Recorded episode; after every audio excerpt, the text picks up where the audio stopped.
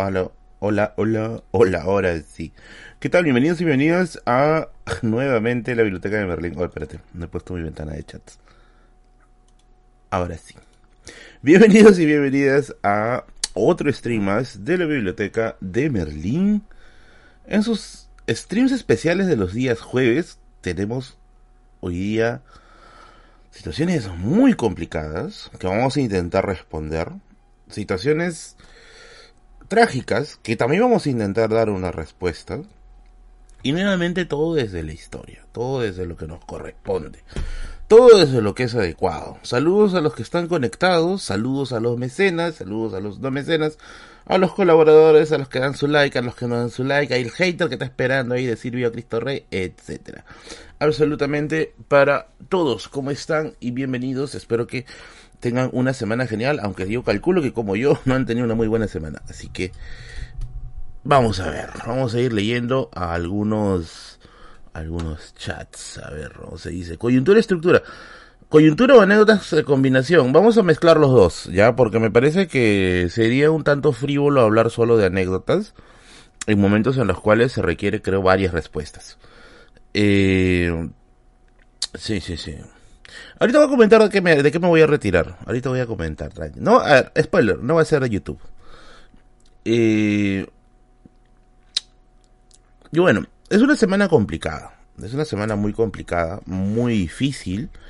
Y sí, recientemente ya salió. Bueno, ya era cantado que le iba a dar sus, su, ya le iba a dar su visión preventiva. Ya era cantado. Beatriz, ¿qué tal? Hola, eres mi alegría y conexión al Perú de los viernes de la mañana de aquí. Oh, Beatriz, gracias. Besitos para ti, linda. Besitos para ti, besitos para ti. A ver, hay mucha gente que me está escribiendo y me dice, Merlín, ¿por qué, por qué no te estás pronunciando? Oye, ¿por qué sale 14 conectados? No hay 14 conectados. Ah, espérate, ¿qué está pasando? ¿Qué está pasando? ¿Qué, está aconteciendo? Ah, ya, ahora sí, ahora sí otra cosita, ya dije, carajo, porque hay 14 conectados. Hay gente, que me, hay mucha gente que me está diciendo, que me está diciendo, ¿no? Merlín, eh, ¿por qué? ¿Por qué? Este... Eh, ¿Por qué no estás opinando de la coyuntura? Y no, sí estoy opinando de la coyuntura. Eh, tengo streams que ya he hecho, creo que este es el cuarto stream que está en, cuestión de opinión con la coyuntura. Eh, bueno, los streams están en la sección de, de miembros del canal. Y muy aparte de eso, también me he estado manifestando las stories de mi Instagram. Que también van para Facebook, evidentemente.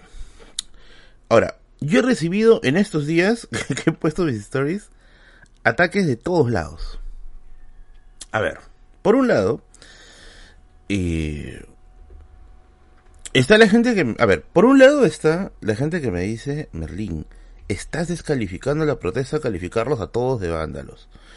Y yo digo, no, al contrario, lo que yo estoy haciendo o estoy intentando hacer es separar el trigo de la paja. Separar eso, ¿no? Por un lado, está el vandalismo, que me parece que es condenable, repudiable, y dicho sea de paso, no le hace ningún bien a la manifestación. Y por otro lado, que son creo que más, más la cantidad de personas que han llegado y han soltado su veneno, que me dicen, Merlín, ¿por qué los trata de protestantes? Son van, no, perdón, son terroristas, me dicen. Son terrucos. Y yo les digo, Yara, Yara, eh,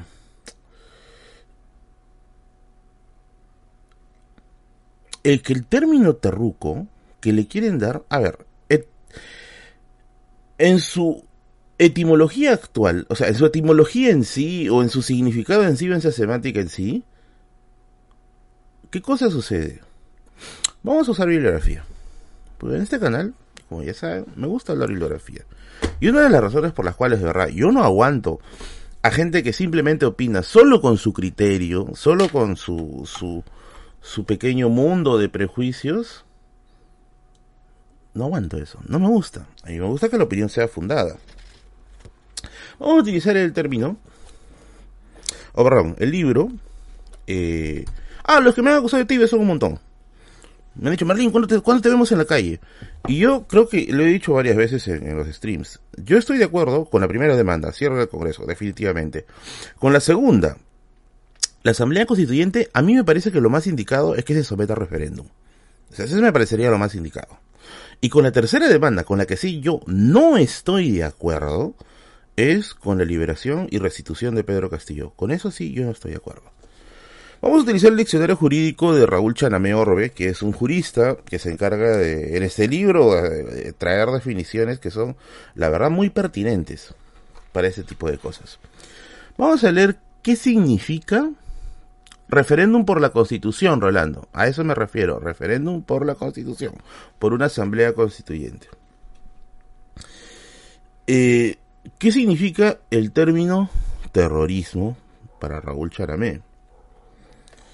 Dice lo siguiente.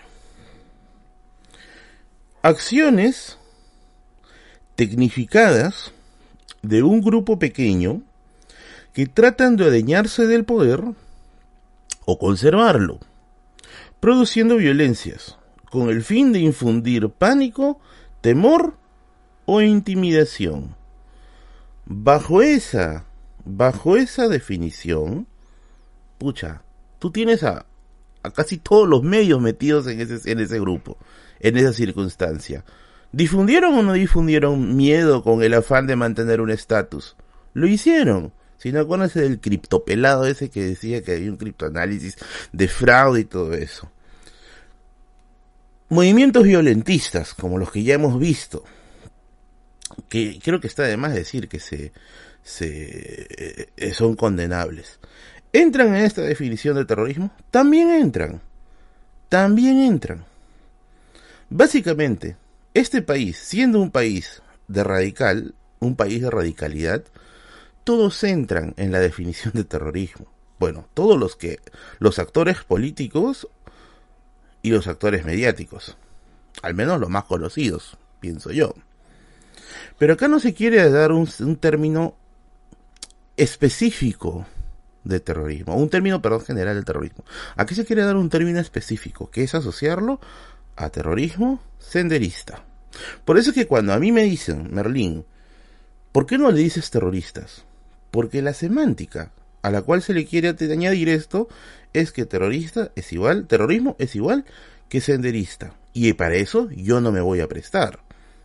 No confundas el término terrorismo. Acá está, estoy utilizando bibliografía, amigo.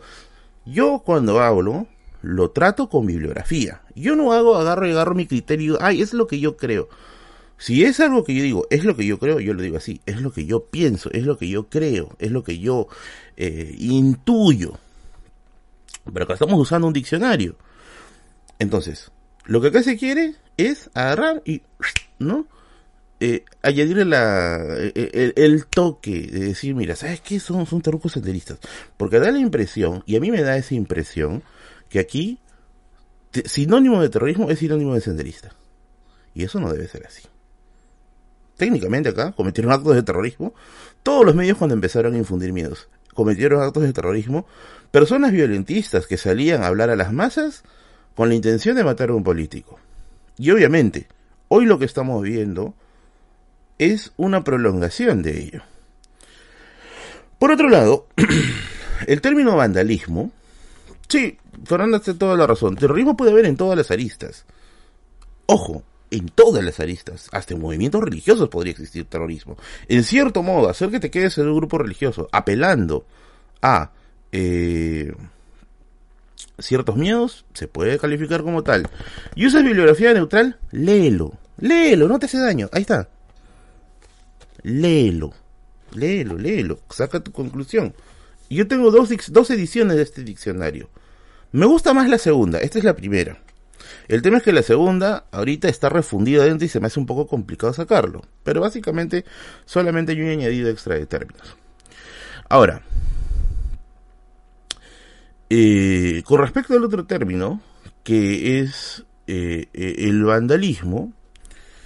Ah, bueno, Ambos términos, terrorismo y vandalismo, son términos que surgen en la Revolución Francesa. ¿Ya? Son términos que surgen en la Revolución eh, Francesa. Ambos están referidos para orientarse a describir radicalidad. El término vandalismo, a diferencia del terrorismo que es un poco más estructurado, el término vandalismo está asociado ya netamente al saqueo puro y duro, ¿no?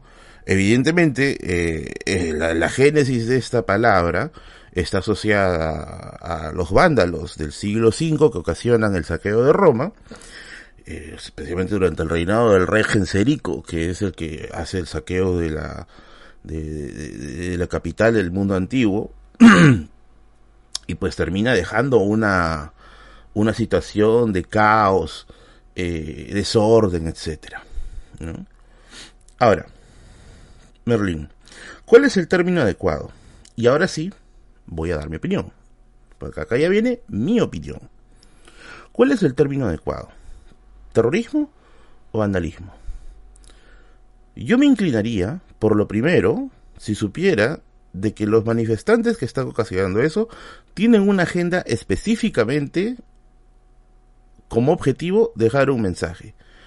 Pero ¿cuál es el problema de esto? El problema es que la narrativa que se está generando, tanto por la gran prensa, tanto por la estructura de poder, es de que son remanentes de sendero. O sea, son personas manejadas ideológicamente por el terrorismo senderista. Porque acá nadie hace, a nadie hace separación semántica. Acá simplemente agarran y lanzan y listo, se acabó. Y como la gran mayoría, ¿por qué? Porque todo este tiempo se han dedicado a terruquear a diestra y siniestra el término terrorismo, lo han asociado a sendero, nadie se va a sentar a agarrar un diccionario y decir, ah, mira, pero semánticamente es así, pero también me lo quieren presentar de este lado. No, no, no, no. O sea, eso, eso ya es meter en una etiqueta, pero trágica. Trágica. Ahora, el grave problema también es las redes de desinformación. Y aquí viene otra perspectiva personal, ¿ya? Se nota que no has salido de tus clases y no has participado en una movilización. Uy, ¿cómo se nota que me conoces? ¿Cómo se nota que vives literalmente conmigo para decir eso? Mira, no sé qué está interpretando Rolando de lo que yo estoy diciendo, pero yo estoy de acuerdo con las marchas. Yo estoy de acuerdo. Yo creo que es un problema estructural. Yo no creo que es un problema coyuntural. Lo que yo creo es que los movimientos vandálicos no le hacen bien a nadie, ni y mucho menos a la protesta. Mucho, mucho menos a la protesta. ¿Por qué? Porque con cada acontecimiento vandálico que exista, lo que único que estás haciendo es refuerzas la narrativa que se está creando desde la estructura comunicativa y la estructura de poder. ¿Por qué? Porque nos están vendiendo la idea de que, uy, todo el Perú que está protestando está siendo vilmente manejado por una conspiración. ¿no? Una conspiración del tipo senderista porque siempre se ha utilizado esa, esa, esa, idea, esa excusa, ¿no? Entonces cada quien acá, si quieres, interprétame como gustes. A mí ya me han dicho de todo esta semana. ¿Qué solución pienso yo que podría funcionar? Y nuevamente, pienso, pienso yo que podría escuchar, que podría solucionarse, que podría llegar a un punto medio. Me acuerdo que cuando nosotros salíamos a, a protestar, porque nosotros llegamos a salir a otra cosa, pues a la universidad, era que cada vez, o sea, fijo, fijo, había gente sembrada en los grupos. ¿Y a qué le llamamos gente sembrada? Gente que venía con intereses no de protestar, sino de generar desmanes, de generar caos. ¿De dónde? Saquen su cuenta. Y entonces lo primero que se hacía era, pues, nos señalaban y decían, mira, esos son terrucos, ¿no? Y porque ese, ese hizo eso, todos son así. Esa estrategia es vieja, yo ya la he visto un montón de veces. Entonces, ¿qué hacíamos? ¿Qué, hacía, ¿Qué hacían en ese tiempo? Pues los estudiantes que salían a protestar. A las personas que hacían eso, se les rodeaba, ¿no? Y se les exigía sus documentos. ¿Quién eres? ¿Con quién has venido? ¿Con qué grupo has venido? Porque tú no vas solo, tú vas en grupos. Cuando no tenías ni siquiera eh, cuando esa persona no tenía ni personas con las que ha llegado, ni grupo con el que ha llegado, ni razones claras por las cuales está allí, ya, ese probablemente es un sembrado. ¿no? Se le tomaba sus fotos, se le tomaba sus fotos y se las divulgaba. ¿No? Se las divulgaba. ¿no? Lamentablemente, eso eh, eh, es, es, es algo que debería hacerse ahora. O sea, agarras a la gente que estás haciendo desmanes, cercálos, les tomas la foto y luego dices, ahí están las pruebas, él es el que hizo, él es el que hizo este el desmán, porque eso como le digo, al único que beneficia o a los únicos que benefician este tipo de desmanes, esa es la narrativa que se está queriendo crear. Bueno, que ya se está creando en realidad. Ahora, el otro grave problema que también está sucediendo, y aquí sí este también vuelvo a, vuelvo a repetir, es mi opinión personal. Personal. Yo creo que es demasiado, demasiado tóxico la tercera demanda. Son tres demandas principalmente que se están presentando en regiones, ¿ya? Eh, está la salida del Congreso, que me parece perfectamente factible y perfectamente válida. Está eh, la Asamblea Constituyente, que me parece también válida, conversable. Eh, y en tercer lugar está la salida de restitución de Pedro Castillo. Ese tercer punto, a mí, nuevamente, a mí me da la impresión, mucha impresión, de que eso está evitando que mucha gente que quiere salir a, apoyar no salga. Porque yo no creo que sea una buena idea sumarse a esa tercera causa porque en vez de sumar te termina restando. Y eso, bueno, ya no corre por mis manos, eso corre por la impresión de la gente. Eh, y hace falta creo que explicarlo mejor. Porque hay otra cosa que a mí no me no me cuadra y no me no, no me no me da ninguna ninguna ninguna buena espina. Cuando veo las noticias Y veo gente que analiza, o sea, veo paneles de analistas de la protesta. O están periodistas, o están politólogos, pucha, o en el efecto están economistas o un abogado, ¿no? Hasta ahora, quizás ustedes habrán visto, pero hasta ahora, solamente en TV Perú he visto que invitaron a un antropólogo. Y bueno, el abogado te lo va a discutir en términos jurídicos, el economista en términos de riesgo. El periodista, bueno, ya vemos su posición. Pero cuando vi esa entrevista de un antropólogo, que no me acuerdo bien su nombre, pero es, es, es, salió en TV Perú. Creo que fue, lo entrevistaron el día mm, lunes, si no me equivoco. La perspectiva del antropólogo te cambiaba todo. Todo, todo, todo, todo. Porque mientras el, el, el, el, el, abogado te decía, no, es un problema legal, que según el artículo tal, ¿no? Eh, el economista, no, que las inversiones van a bajar, que el riesgo país, etcétera, ¿no? El periodista, no, que atacaron a la democracia, a la libertad de expresión. El antropólogo hizo un mapeo general empezó a nombrar, estas causas son así, así, así, son estructurales, hay demandas postergadas, la gente, es imposible pensar que un grupo tan coordinado existe en el país como para hacer levantamiento en tantas regiones al mismo tiempo. Oigan, ni en Sinamos, ni en las mejores épocas de Sinamos se hubiera podido hacer una organización de tal forma. Y lo digo porque yo he leído un artículo de Sinamos de probablemente quien es la mejor investigadora de Sinamos, que es Ana Kant. Y si no me creen, pueden revisar el libro La Revolución Peculiar de Carlos Aguirre, Paulo Drinot, el artículo de Sinamos de la historiadora británica Anna Kant. Ella hace un análisis del Sinamos, cómo funcionaba en el norte, en el Cusco, en el centro, en Trujillo, en, el, en Cusco y en Tacna. Y tú te das cuenta que ni siquiera en un momento en el cual sí existían instituciones dedicadas al reforzamiento de la posición de gobierno, ni siquiera en sus mejores épocas hubiera podido verse ese tipo de resultados. Entonces, lo que la conclusión que te llegaba el antropólogo, que a mí me parece una conclusión válida, era que este problema es estructural, es un problema postergado, es un problema para que la, clase política no está preparada, para que las Fuerzas Armadas evidentemente no están preparadas y cuya salida va a ser muy difícil, si es que no va a ser un baño de sangre y finalmente una postergación más hacia futuro. Ahora, no, no es Faricaja, es un, es, un, es un antropólogo que nunca lo había visto. No es uno de esos antropólogos conocidos. Ahora, evidentemente, quizás acá la gente no está acostumbrada a escuchar esos términos. Coyuntura y estructura. Y para eso, les traje un libro. Iniciación al vocabulario del análisis histórico. Es el historiador español Pierre Vilar. Vilar tiene definiciones que se utilizan en la carrera, historia, estructura, coyuntura, clase social, etc. Vilar menciona lo siguiente. ¿Qué diferencia hay entre una coyuntura y una estructura? Lo coyuntural, lo coyuntural es corto, ¿ya?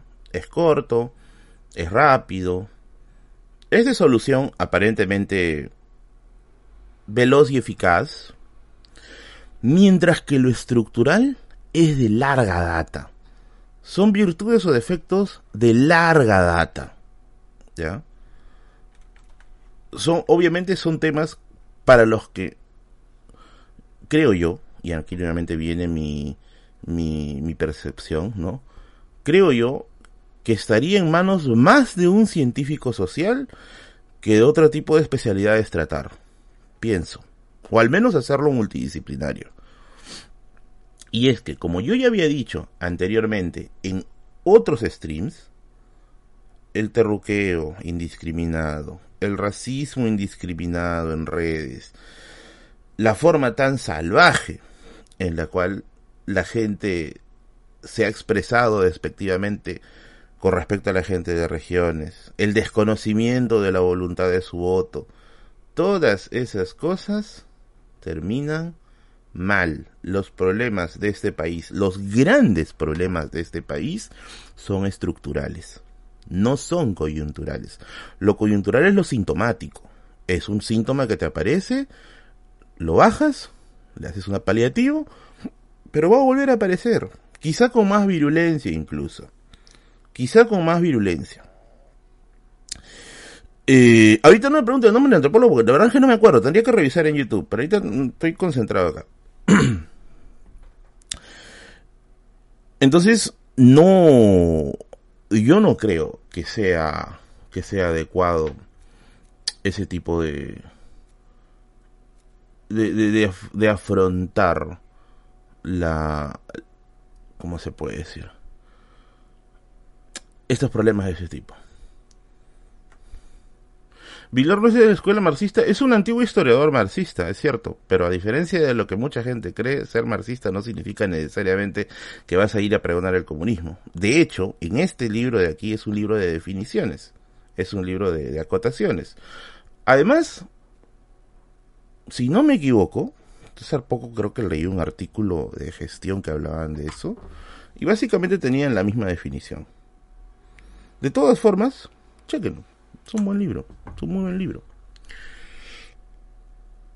Entonces, viendo cómo maneja la situación nuestra casta política, eso terminó en una guerra civil. Guerra civil es cuando se suele, se suele, este, dividir el ejército, ¿no? En dos, en dos facciones. Eh, y yo no creo que el ejército tenga intenciones de dividirse, ¿ah? No ahora, definitivamente. O sea, yo creo que la posición del ejército es bien clara es muy clara, ¿no? Y no, no, no, no, no va a funcionar, no va a funcionar, creo. Creo pensar en que una guerra civil va a solucionar esto, porque lo que a mí me hace eh, dudar es cómo lo van a afrontar. No hace daño leer autores marxistas o liberales, se puede aprender todos, totalmente cierto. McEvoy, por ejemplo, no es marxista y es una historiadora muy respetada, ¿no? Y es más liberal. Bácula, Cecilia Bácula, es una historiadora que se podría catalogar de derecha en cierto punto y es una historiadora muy lúcida. No se deje llevar por esas etiquetas, de verdad. O sea, tanto daño les ha hecho la política peruana que piensan que, ah, no, no, esto no va acá, esto no va acá, esto no va acá, no. Quítense el miedo, lean, carajo.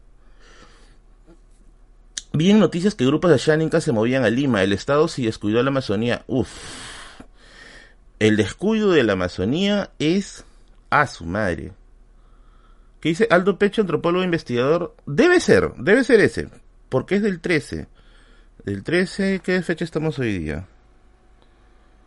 Sí, debe ser él, debe ser él. Chequen, chequen, chequen de todas maneras la entrevista, la entrevista que le hace. Debe ser él, supongo que debe ser él. ¿Ya? Es un flaquito que salía al lado derecho de la, de la pantalla. Eh, ¿Qué opinas de la gente que al mismo estilo de le está invitando a la marcha si no les van a destruir sus pertenencias? Eso nuevamente digo es criticable. ¿Por qué? Porque no va a poder...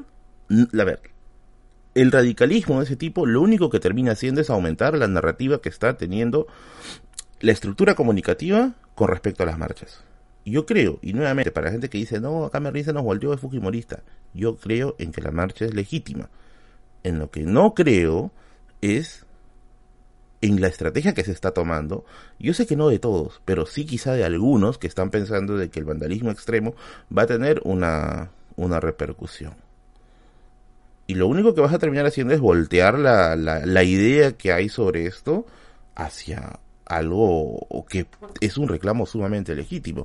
Ahora, quizá dirán, pero Merlín, nunca se ha construido un Estado sin violencia. Pero amigos, ya estamos siglo XXI, ya las ciencias históricas han avanzado demasiado.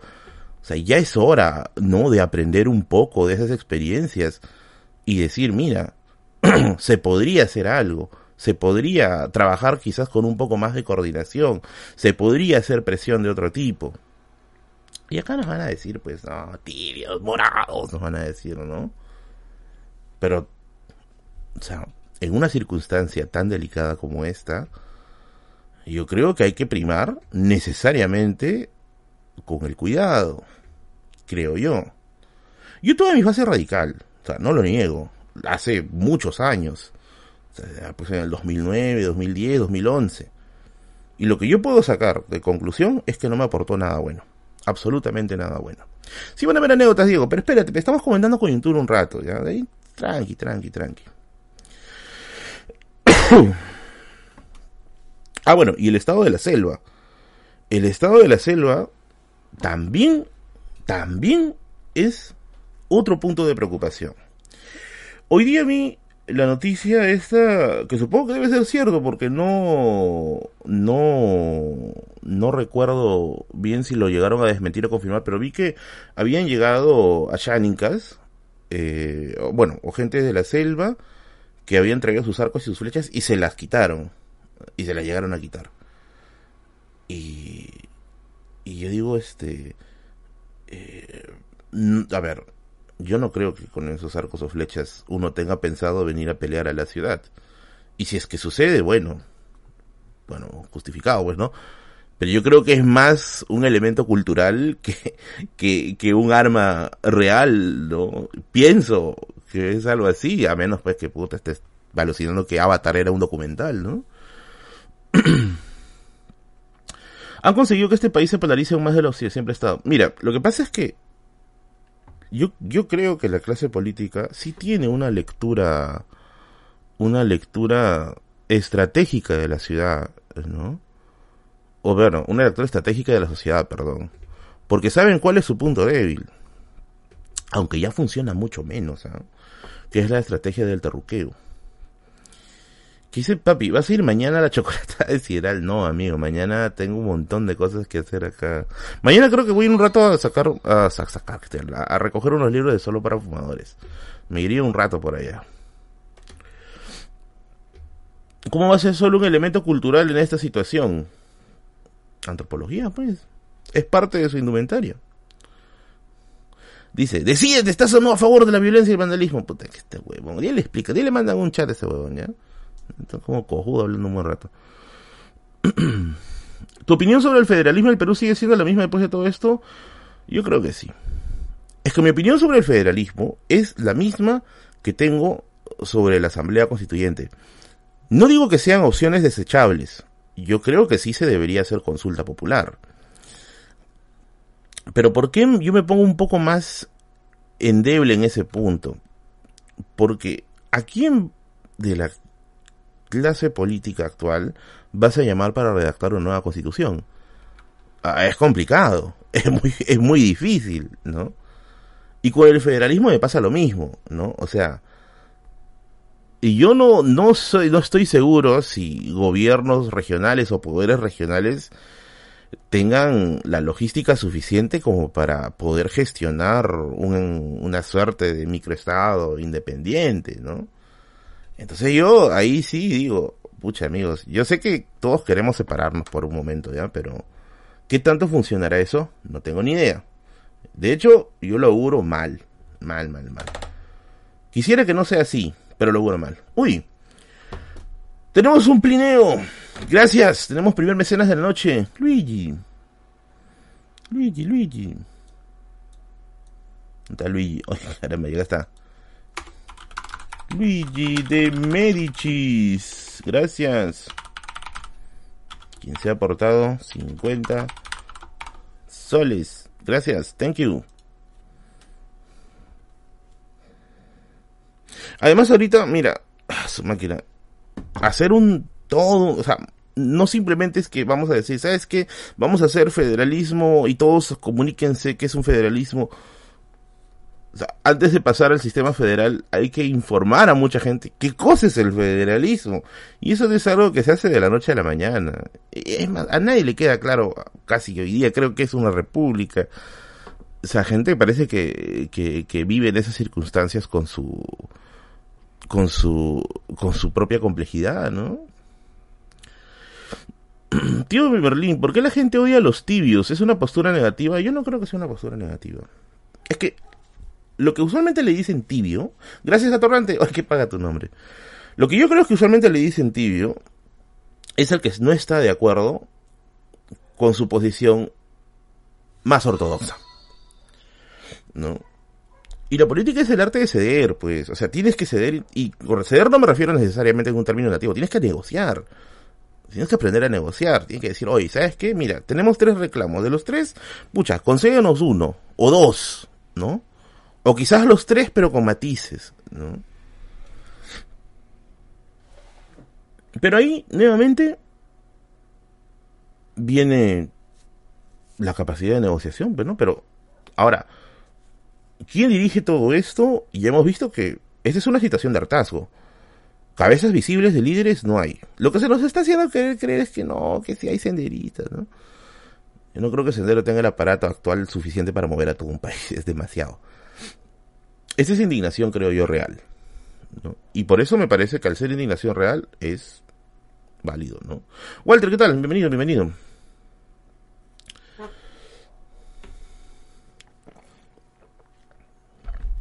Ahora, lo otro es que, y esto sí es mucho más factible, es que comiencen a aparecer partidos políticos, comiencen a aparecer partidos políticos, o comiencen a aparecer agrupaciones políticas, y aquí sí ya podemos incluir hasta fanáticos de Sendero, que intenten aprovechar esta situación para empezar a legitimar sus discursos. Eso sí es más, más factible. Eso sí puede aparecer ahora creo yo, porque ya la situación está muy, muy, muy removida, está muy turbia. Y lo que van a hacer, pienso yo, la estructura comunicativa es, va a decir, se los dije, siempre estuvieron allí. Yo no lo creo. Yo no lo creo. Al evocar el senderismo no es una forma más de negar la esencia de las propias personas, sí. Y es esa visión condescendiente que tenemos ahora de pensar que no, es que los de allá no saben pensar, que necesitan un líder que les diga qué hacer, etcétera. Cuando crees, ¿Cuándo crees que los jóvenes aprendan de política? El día en que la gente, creo yo, comience a leer a conciencia más que para aprobar un curso. O entienda que la universidad es un espacio de discusión y debate y no solamente una expendedora de títulos. Tengo familia donde vuelas por un lado hay helicópteros vigilando y por otro hay grupo de manifestantes que te amenazan para unirte. Sí, eso es jodido. Como ya justamente decíamos en, en minutos anteriores, o sea, las respuestas radicales, en este caso de la represión, terminan generando respuestas también jodidas, ¿no? He visto la otra vez un video de un policía, creo que es en Arequipa, de un policía que se dirigió bonito a la gente, ¿no? Ustedes marchen, hagan lo que tengan que hacer, nosotros vamos a estar rondando por acá, ¿no? Y hubo acuerdos. Yo sé que es utópico pensar que todo va a suceder así, ¿ah?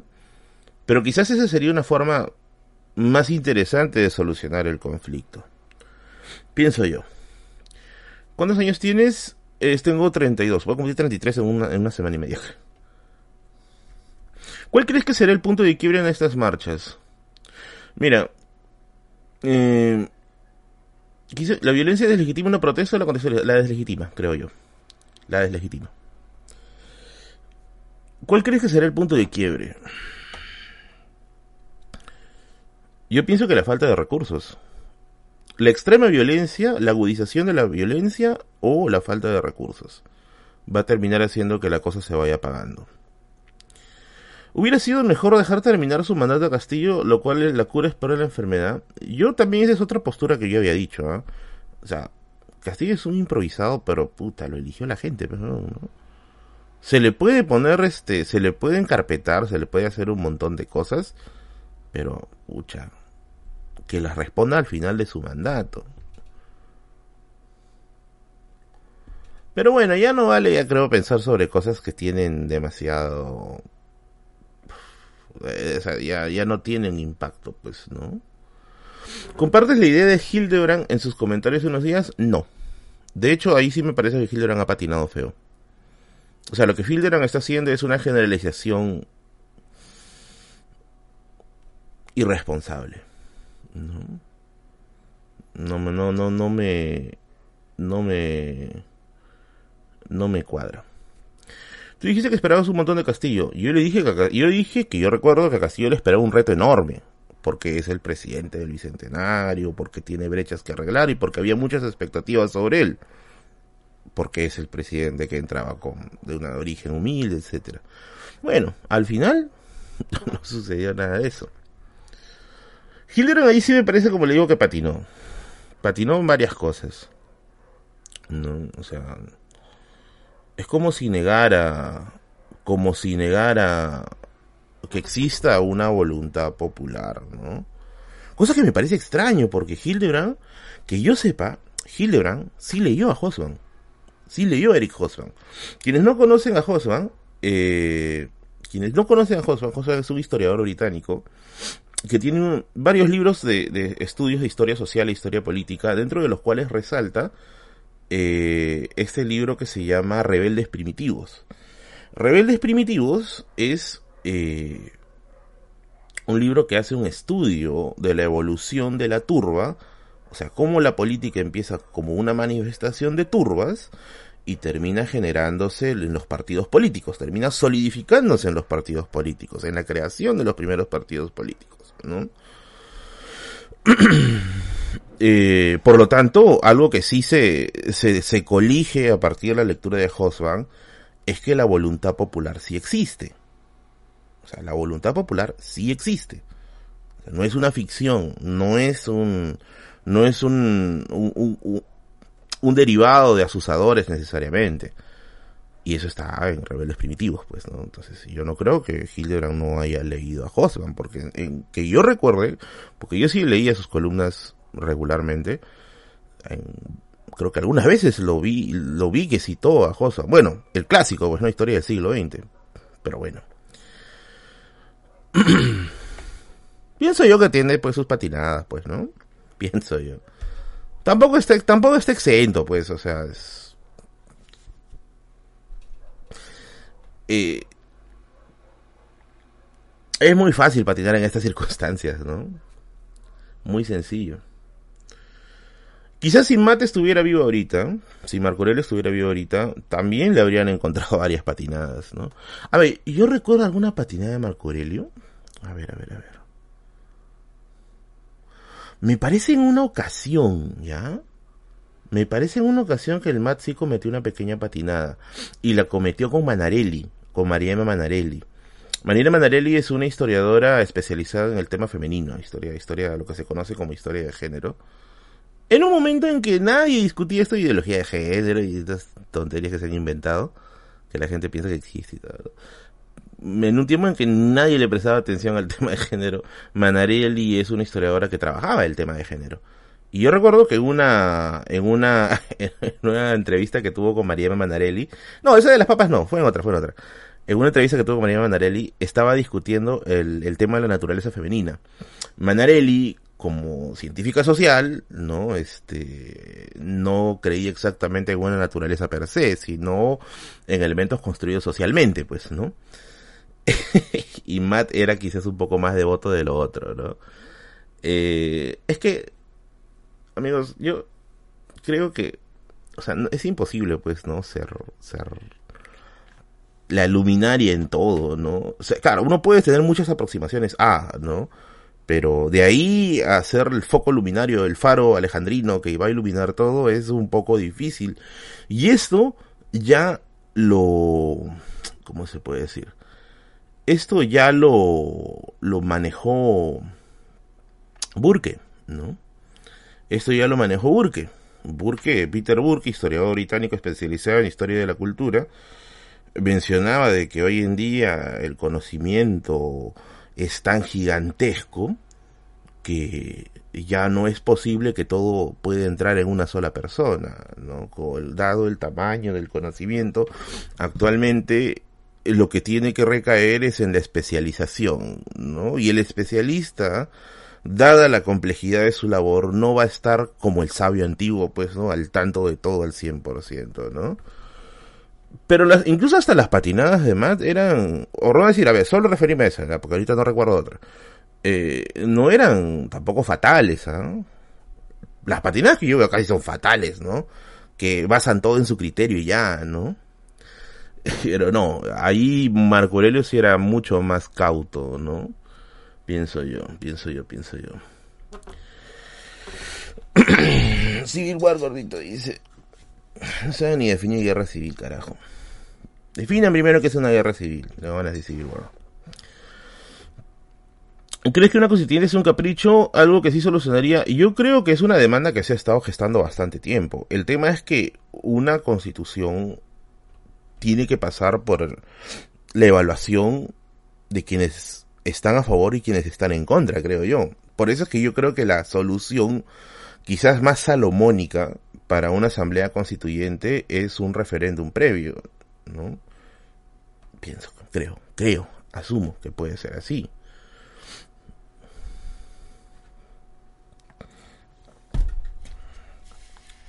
¿Crees que los comerciantes se enfrenten a los manifestantes? Ya sucedió. Ahí está, Curioso Hombre. Sí, Curioso ahorita está, está siendo periodista de guerra. está siendo periodista de guerra.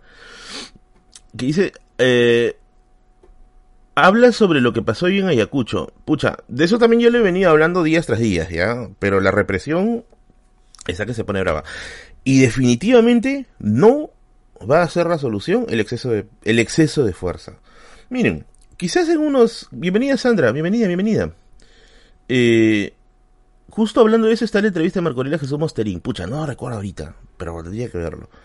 Pero lo que estaba, lo que había mencionado anteriormente eh, es que las Fuerzas Armadas no están hechas pues para ese tipo de, situaciones, pues, O sea, están hechos para, están entrenados para la guerra. En teoría, la que la, la, la institución que sí está preparada para esto es la policía. Pero ya hemos visto también que esta situación se le escapa a la policía de las manos. La solución tendría que ser el diálogo, pero si tú dices diálogo te dicen tibio. no sé, quieren una nuque, no lo entiendo. Buenas noches María Velasco, bienvenida. En un país tan pluricultural como el Perú, de acuerdo, ponerse de acuerdo parece imposible. Mira, algo que sí se discute muy poco es la necesidad de romper el centralismo. Creo yo. ¿No? Eso es necesario, eso es muy necesario. Tienes que romper de una bendita vez el centralismo limeño. es ultra necesario. Ya Lima como capital, como, como ente hegemónico, ya está agonizante. Ya está muy agonizante. ¿Qué opinas sobre todo esto de que las elecciones adelantadas para el 2024 2023 es por la renovación de los contratos de ley que serán en el 2023, por eso no se pueden adelantar más. Mira, yo no soy especialista en constitución, pero lo que yo he escuchado de los constitucionalistas es que se puede recortar los plazos por medio de acuerdos dentro del Congreso, lo que llaman las legislaturas y todo eso. Ahí sí, si va a pasar por un plano formal, bueno, tiene que jugarse en sus reglas. Mi idea, acá viene nuevamente, mi idea es de que lo que está sucediendo ahorita escapa al marco legal. ¿Y por qué digo que escapa al marco legal? Porque nos está sucediendo algo que creo yo anteriormente no ha sucedido. Y esto también ya lo había dicho en, en stream pasados, ¿ya? Eh, que es un levantamiento general eh, de regiones contra Lima, contra el discurso limeño, en la que el hartazgo es el elemento principal, ¿no? Hace escuchar el término colocracia, creo que la decía, no, creo que la mencionaba a Hildebrand. Sí, lo veo por todos lados que lo está repitiendo la gente como si sonara, no sé, más interesante. Yo me acuerdo que cuando Castillo dijo que quería romper el centralismo, los medios de comunicación de otros estados dijeron que ya estábamos suficientemente descentralizados. No, no, no, no, no, no. Difícil, difícil, difícil. Lo que sí me parece que están metiendo la pata son eh, los países que están apoyando a Castillo. O sea, ahí sí me parece que están eh, metiendo una pata horrible. No creo que escalen más, no creo que estalle una guerra ya, pero sí va a tener efectos en términos diplomáticos, creo yo. Aunque bueno, los diplomáticos están hechos para solucionar ese tipo de problemas, ¿no? Eh, me parece que, bueno, dicho sea de paso, también la posición de Castillo es demasiado irresponsable al aprovechar el río revuelto y validar su, sus elementos discursivos y validarse como prefigura presidencial él. Puta, este, este es ahorita Ribagüero Lamar, este, este, este, es Perú iniciándose su, iniciando su, su, periodo de libertad. Fue César en la entrevista con Josefina Tausen. Ah, bueno, debe ser ahí. Porque sí la escucho en varios lugares, oclocracia, oclocracia, que creo que es una forma despectiva de, referirse al sistema de partidos políticos de ahora. Pero no, este es literalmente, ¿no? La mar, y, la mar y, y, y Riva, Bueno, para cerrar esta parte del stream, en la que eh, comentamos coyuntura, a ver, conclusiones. Ya, para, Rin, define, defínete, carajo. Yo estoy de acuerdo con la protesta. Estoy de acuerdo. Dos. la narrativa que se quiere crear es la del terrorismo senderista. Esa es la narrativa que se quiere empezar a crear. Que existan gente que está aprovechando este momento para poner en agenda sus intereses es una realidad. Siempre ha existido.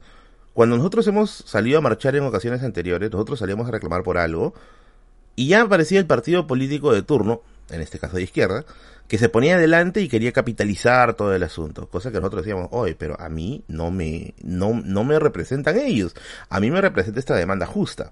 No ellos. Y eso es lo que creo que yo está pasando ahorita. ¿no? Y la prensa, creo yo, está utilizando todo su aparato mediático para sentar, centrarse exclusivamente en esos puntos, en mostrar a la gente, mira, estos son realmente, y esto es lo que han hecho, en lugar de hablar de las víctimas, en lugar de hablar de sus demandas, y en lugar de hablar de qué tan largo es este problema, porque este no es un problema corto, este es un problema muy largo. En tercer lugar, el vandalismo no le hace ningún bien a la protesta. Y yo sé que puede haber personas que digan, pero Merlín, ninguna protesta, ninguna protesta que ha cambiado el mundo ha sido, ha sido suave, ha sido ligera. Pero ya estamos siglo XXI, podemos aprender un poco de esos errores. ¿Qué hubiera sido Francia sin la Convención Nacional y la masacre de, la, de la dictadura de Robespierre? Probablemente casi lo mismo a lo que encuentra Napoleón después con el directorio hubiera pasado lo mismo si es que hubiéramos prescindido de eso. ¿Qué hubiera sido de la China, de la China de Mao, sin eh, la gran cantidad de ajusticiados? yo creo que igual Deng Xiaoping hubiera encontrado un punto en el cual se apliquen los principios económicos que tiene China hoy en día. Yo creo que se puede aprender de esas situaciones. Y el radicalismo acá no le hace bien a la protesta, le hace mucho daño, porque terminas dándole la razón a quienes están buscando deslegitimar todo y terminas espantando a quienes están dudando en salir y no salir. Y por último, yo creo que tiene que ser muy necesario que ya la agenda de la libertad de Pedro Castillo tiene que salir de las demandas, urgente. No puede seguir dentro de las demandas. Porque yo, y acá nuevamente viene, lo que yo creo, lo que yo pienso, es de que mucha gente no está yendo o no está apoyando la protesta porque no está de acuerdo con este último punto. Y porque tienen miedo de que si salen, te van a decir, ah, es un defensor de Pedro Castillo. Entonces, ahí yo creo que ese tercer punto resta mucho, muchísimo. Porque si algo tenemos ahora en claro, es que ni la clase política, ni la prensa están a la altura de la situación. Esa es mi perspectiva. Espero me equivoque. Ojalá. Espero. Pero a mí me parece que esto no va a terminar bien. En el mejor de los casos, esto va a acabar pateándose otra vez debajo de la alfombra. Que otro gobierno se encargue. Es lo que muy probablemente quizás suceda. Pero esto es simplemente ajustar aún más la olla a presión. ¿Ya? Es ajustar la olla a presión hasta el punto en que en algún momento va a estallar. Y amigos y amigas, no sean terruqueros, pues, por favor. Eso, de ahí ya es ya una herramienta inútil, creo yo. Bueno. Eh, ahora sí, vamos a pasar a la sección de anécdotas. Y acabó la parte, la parte de, la parte de coyuntura. Vamos a pasar a la sección de anécdotas. A ver, vamos a leer primero algunos comentarios, dice. ¿Debe haber diálogo? Sí.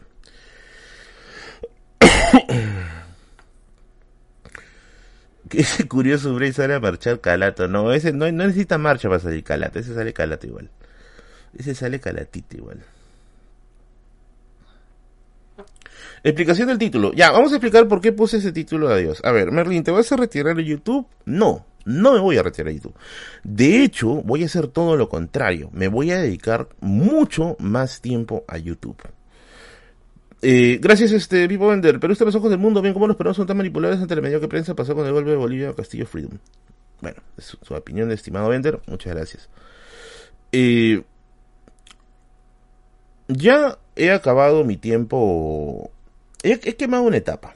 Ya, he quemado una, etapa. Y esa es una de las cosas que quería hablar. La verdad es que quería conversar mucho más de esto. Mucho más de esto, pero la coyuntura te exige hablar también de ello. No spam, por favor, sino curioso, baneas a los spammers. Como ustedes sabrán, yo me he dedicado mucho tiempo de mi vida a dictar clases de historia. Yo he sido profesor de historia.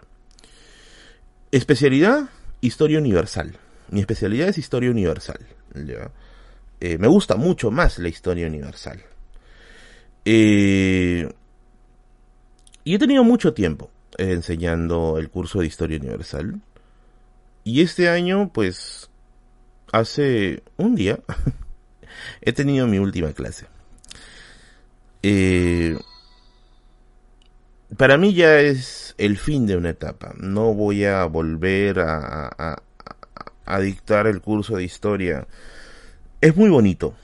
Debo decir que fue muy hermoso ser profesor de historia tanto tiempo. Son casi 10 años que tengo dictado de historia. Eh, pero ahora quiero dedicarme al canal, ¿no? Al canal y a los talleres. Porque lo que quiero hacer el otro año es dictar talleres mensuales.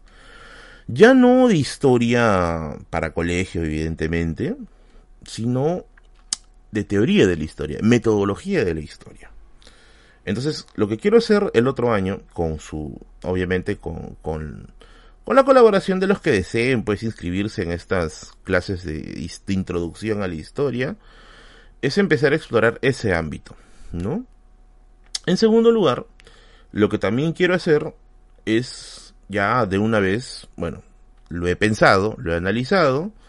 Mi sueño siempre ha sido dictar clases de historia en una universidad, dictar el curso de historia de las mentalidades. Y bueno, no se va a lograr mientras todavía tenga la situación de bachiller. Así que voy a empezar a sacar mi, mi posgrado, ¿no? Quiero, perdón, mi licenciatura y mi maestría para poder empezar a dictar.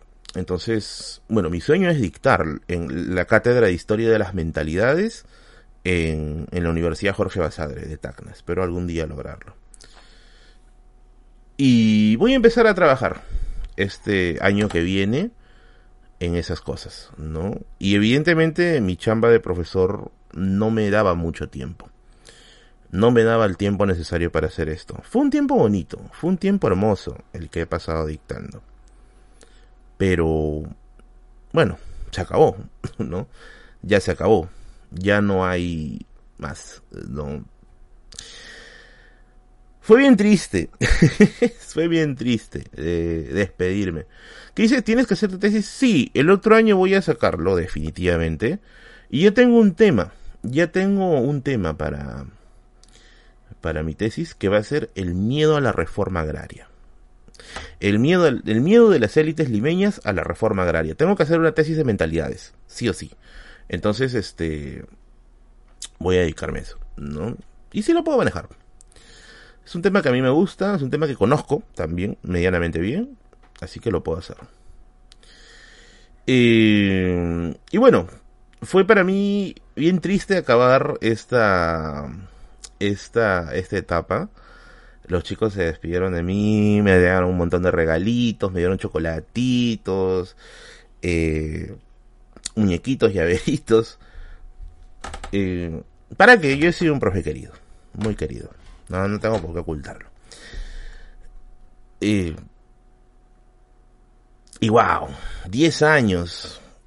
10 años. Secundaria, dedicada a secundaria. Historia universal. Historia universal. 10 años con el bendito curso de Historia Universal. Que te ayuda mucho, ¿eh? que te ayuda mucho para comprender cosas en general que son a veces difíciles de entender en contexto. y wow, es bien emotivo para mí conversar de eso, porque mi vida entera ha girado en torno a esa profesión. Y yo conozco la profesión o el oficio del profesor, matado, jodido, mal pagado muchas veces, pero hermoso dentro de todo, pero hermoso. He conocido alumnos de todo, carajo, de todo tipo, ya. He conocido genios, he conocido mucha gente que tú no sabías qué iba a pasar con él. He conocido gente que tú decías, no, este ya está perdido. Y que después, válgame Dios, terminaron siendo sujetos excepcionales. Nunca se sabe. O sea, tú nunca sabes la verdad. O sea, ¿en qué va a acabar una persona? He conocido gente que era brillante y que lamentablemente, quizás por problemas emocionales, no han sabido sacar todo su potencial. Como también he encontrado eh, gente muy mala, muy mala, que eh, académicamente hablando con términos, de términos de, de estudios, pero que después han dado una gigantesca sorpresa, ¿no? Y, y hay de todo, ¿no? Hay de todo. La gente es mala, dice. Sí, lo que pasa es que. Ahorita voy a contar anécdotas de alumnos, soy chucha. Bueno, me, me, he guardado un par de anécdotas para ese momento. A ver, tengo acá. Sí, este es uno, este es dos, este es tres. Cuatro. Sí, tengo cuatro, cuatro anécdotas de alumnos. Pero ya saben, ya saben, ya. Eh, pueden colaborar con el stream, con su super chat, con su yape o con su plin para poder seguir manteniendo a flote este canal, sobre todo con los videos de historia, sobre todo con los videos de historia. ¿Ya? Oye, ¿por qué lo baneas a...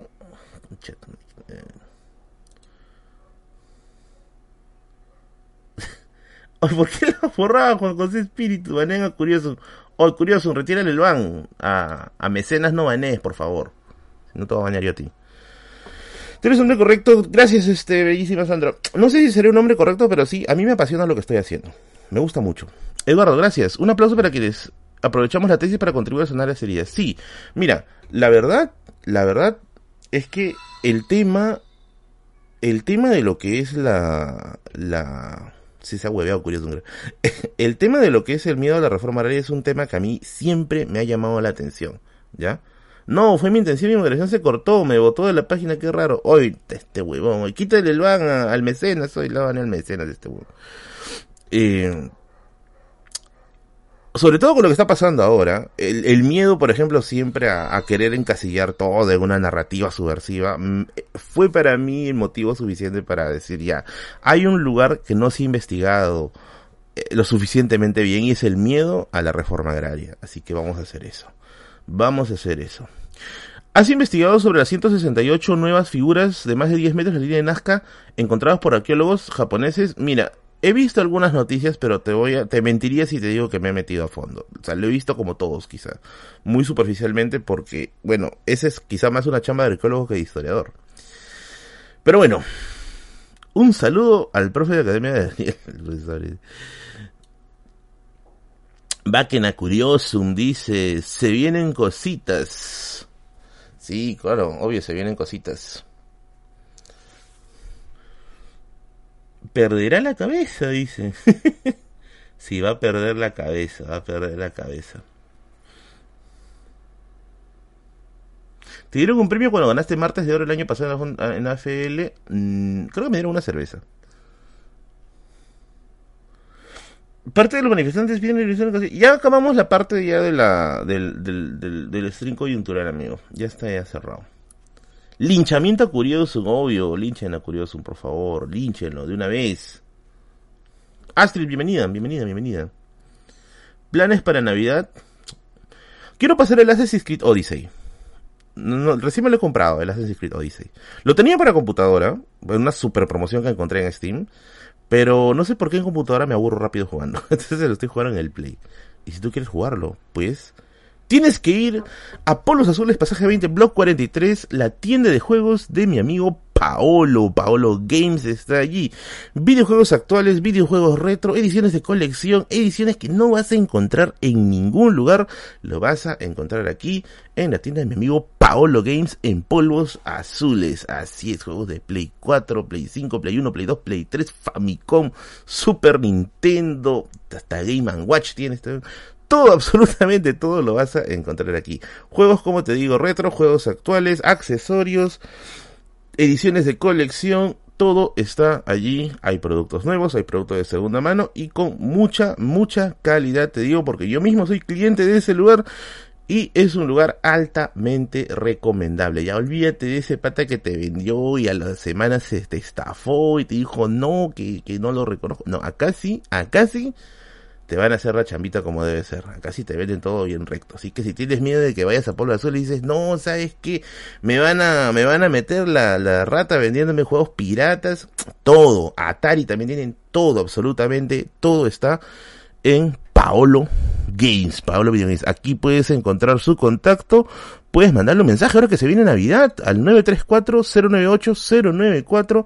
Mándale un mensaje si estás buscando algún videojuego para que ahí te lo guarde. O quizás coordinen una opción de envío. Como anécdota, como anécdota, Voy a contar una anécdota rapidita. Esta es una mini anécdota, ¿ya? Una mini anécdota. Yo compré ahí, este, hace ya un año atrás, me estaba ahorrando para para comprarme una... ¿Cómo se llama este, esta consola? Una Nintendo Switch, ¿ya?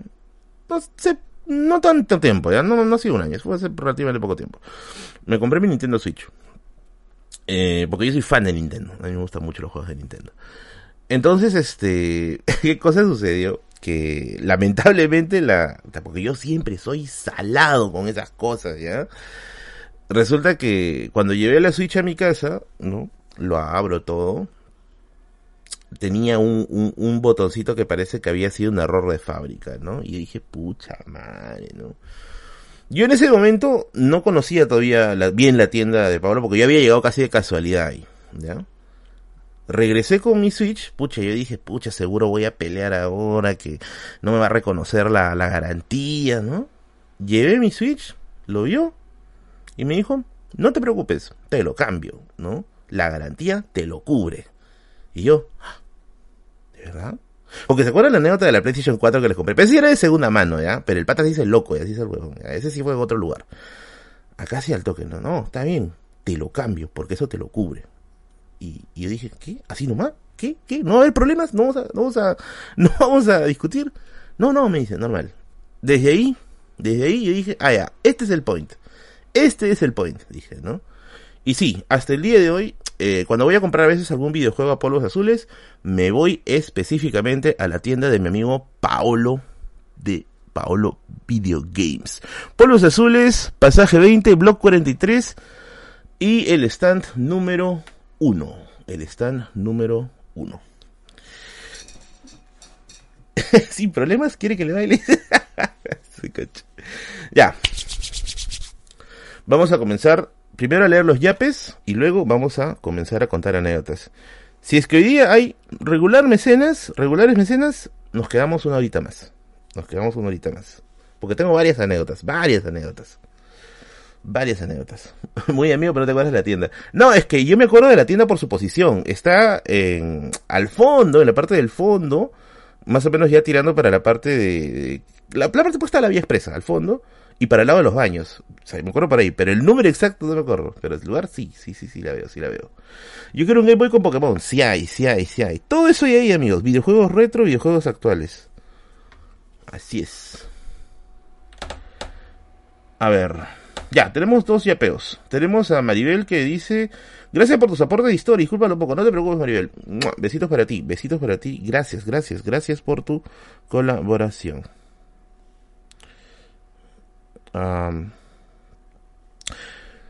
Jonathan dice, hola Merlín, compartes buen contenido y sobre todo basado en buenas fuentes. Se necesitan más personas como usted y tú. Gracias, estimado. Hacemos lo que se necesita para poder hacer esto. Ay, ah, Sandita no la puse en la, en la lista. Condenado de vida. No la puse en la lista. Disculpen, se me fue, se me fue. Vamos a poner a Sandra. ¿Qué hice? ¡No! ¿Qué hice? Espera, espera, espera, espera. Está máquina. Espera, espera, espera, espera, espera. Ahorita la arreglo, ahorita la arreglo. Esto acá. Ya. Ya, ahora sí, ahora sí, ahora sí. Me confundí, me confundí. Acá está. Sandra.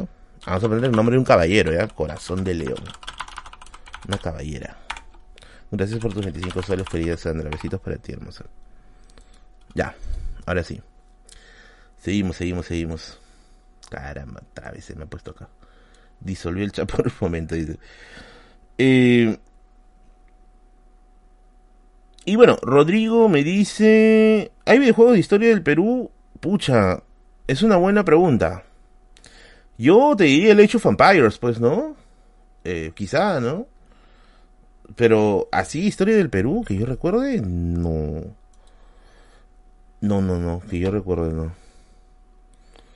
A ver, me dicen que cheque plin. Ah, vamos a checar. Uy, gracias, estimado Luigi. Hoy tenemos hoy día, tenemos un nuevo mecenas enorme.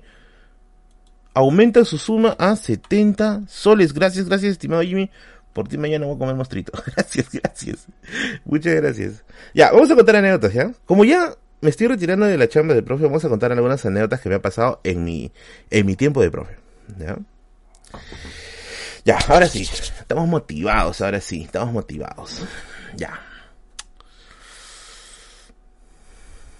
A ver, tengo las siguientes anécdotas. Guerra de clanes, diarrea con pollito en el cole, el profe momia, la pistola y la nota, buscando el último Bionicle y alumno creído es humillado en preguntados. A ver, ¿a cuál le entramos? ¿A cuál le, le entramos? Vamos a, contar la última. Creo que yo la más graciosa es la última. ¿Ya? bueno, la que a mí me parece más interesante es la última. A ver.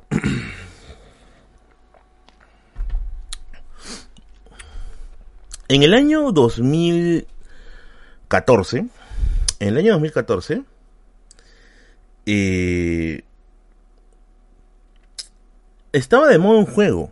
Es un juego de celular que se llamaba Preguntados. Actualmente se llama Quiz Test, algo así. Si no me equivoco, Quiz Test, no me acuerdo. El problema de este, este juego, o sea, este juego era genial, ¿ya? Porque era un juego de cultura general en la que ganaba el que juntaba primero las seis categorías.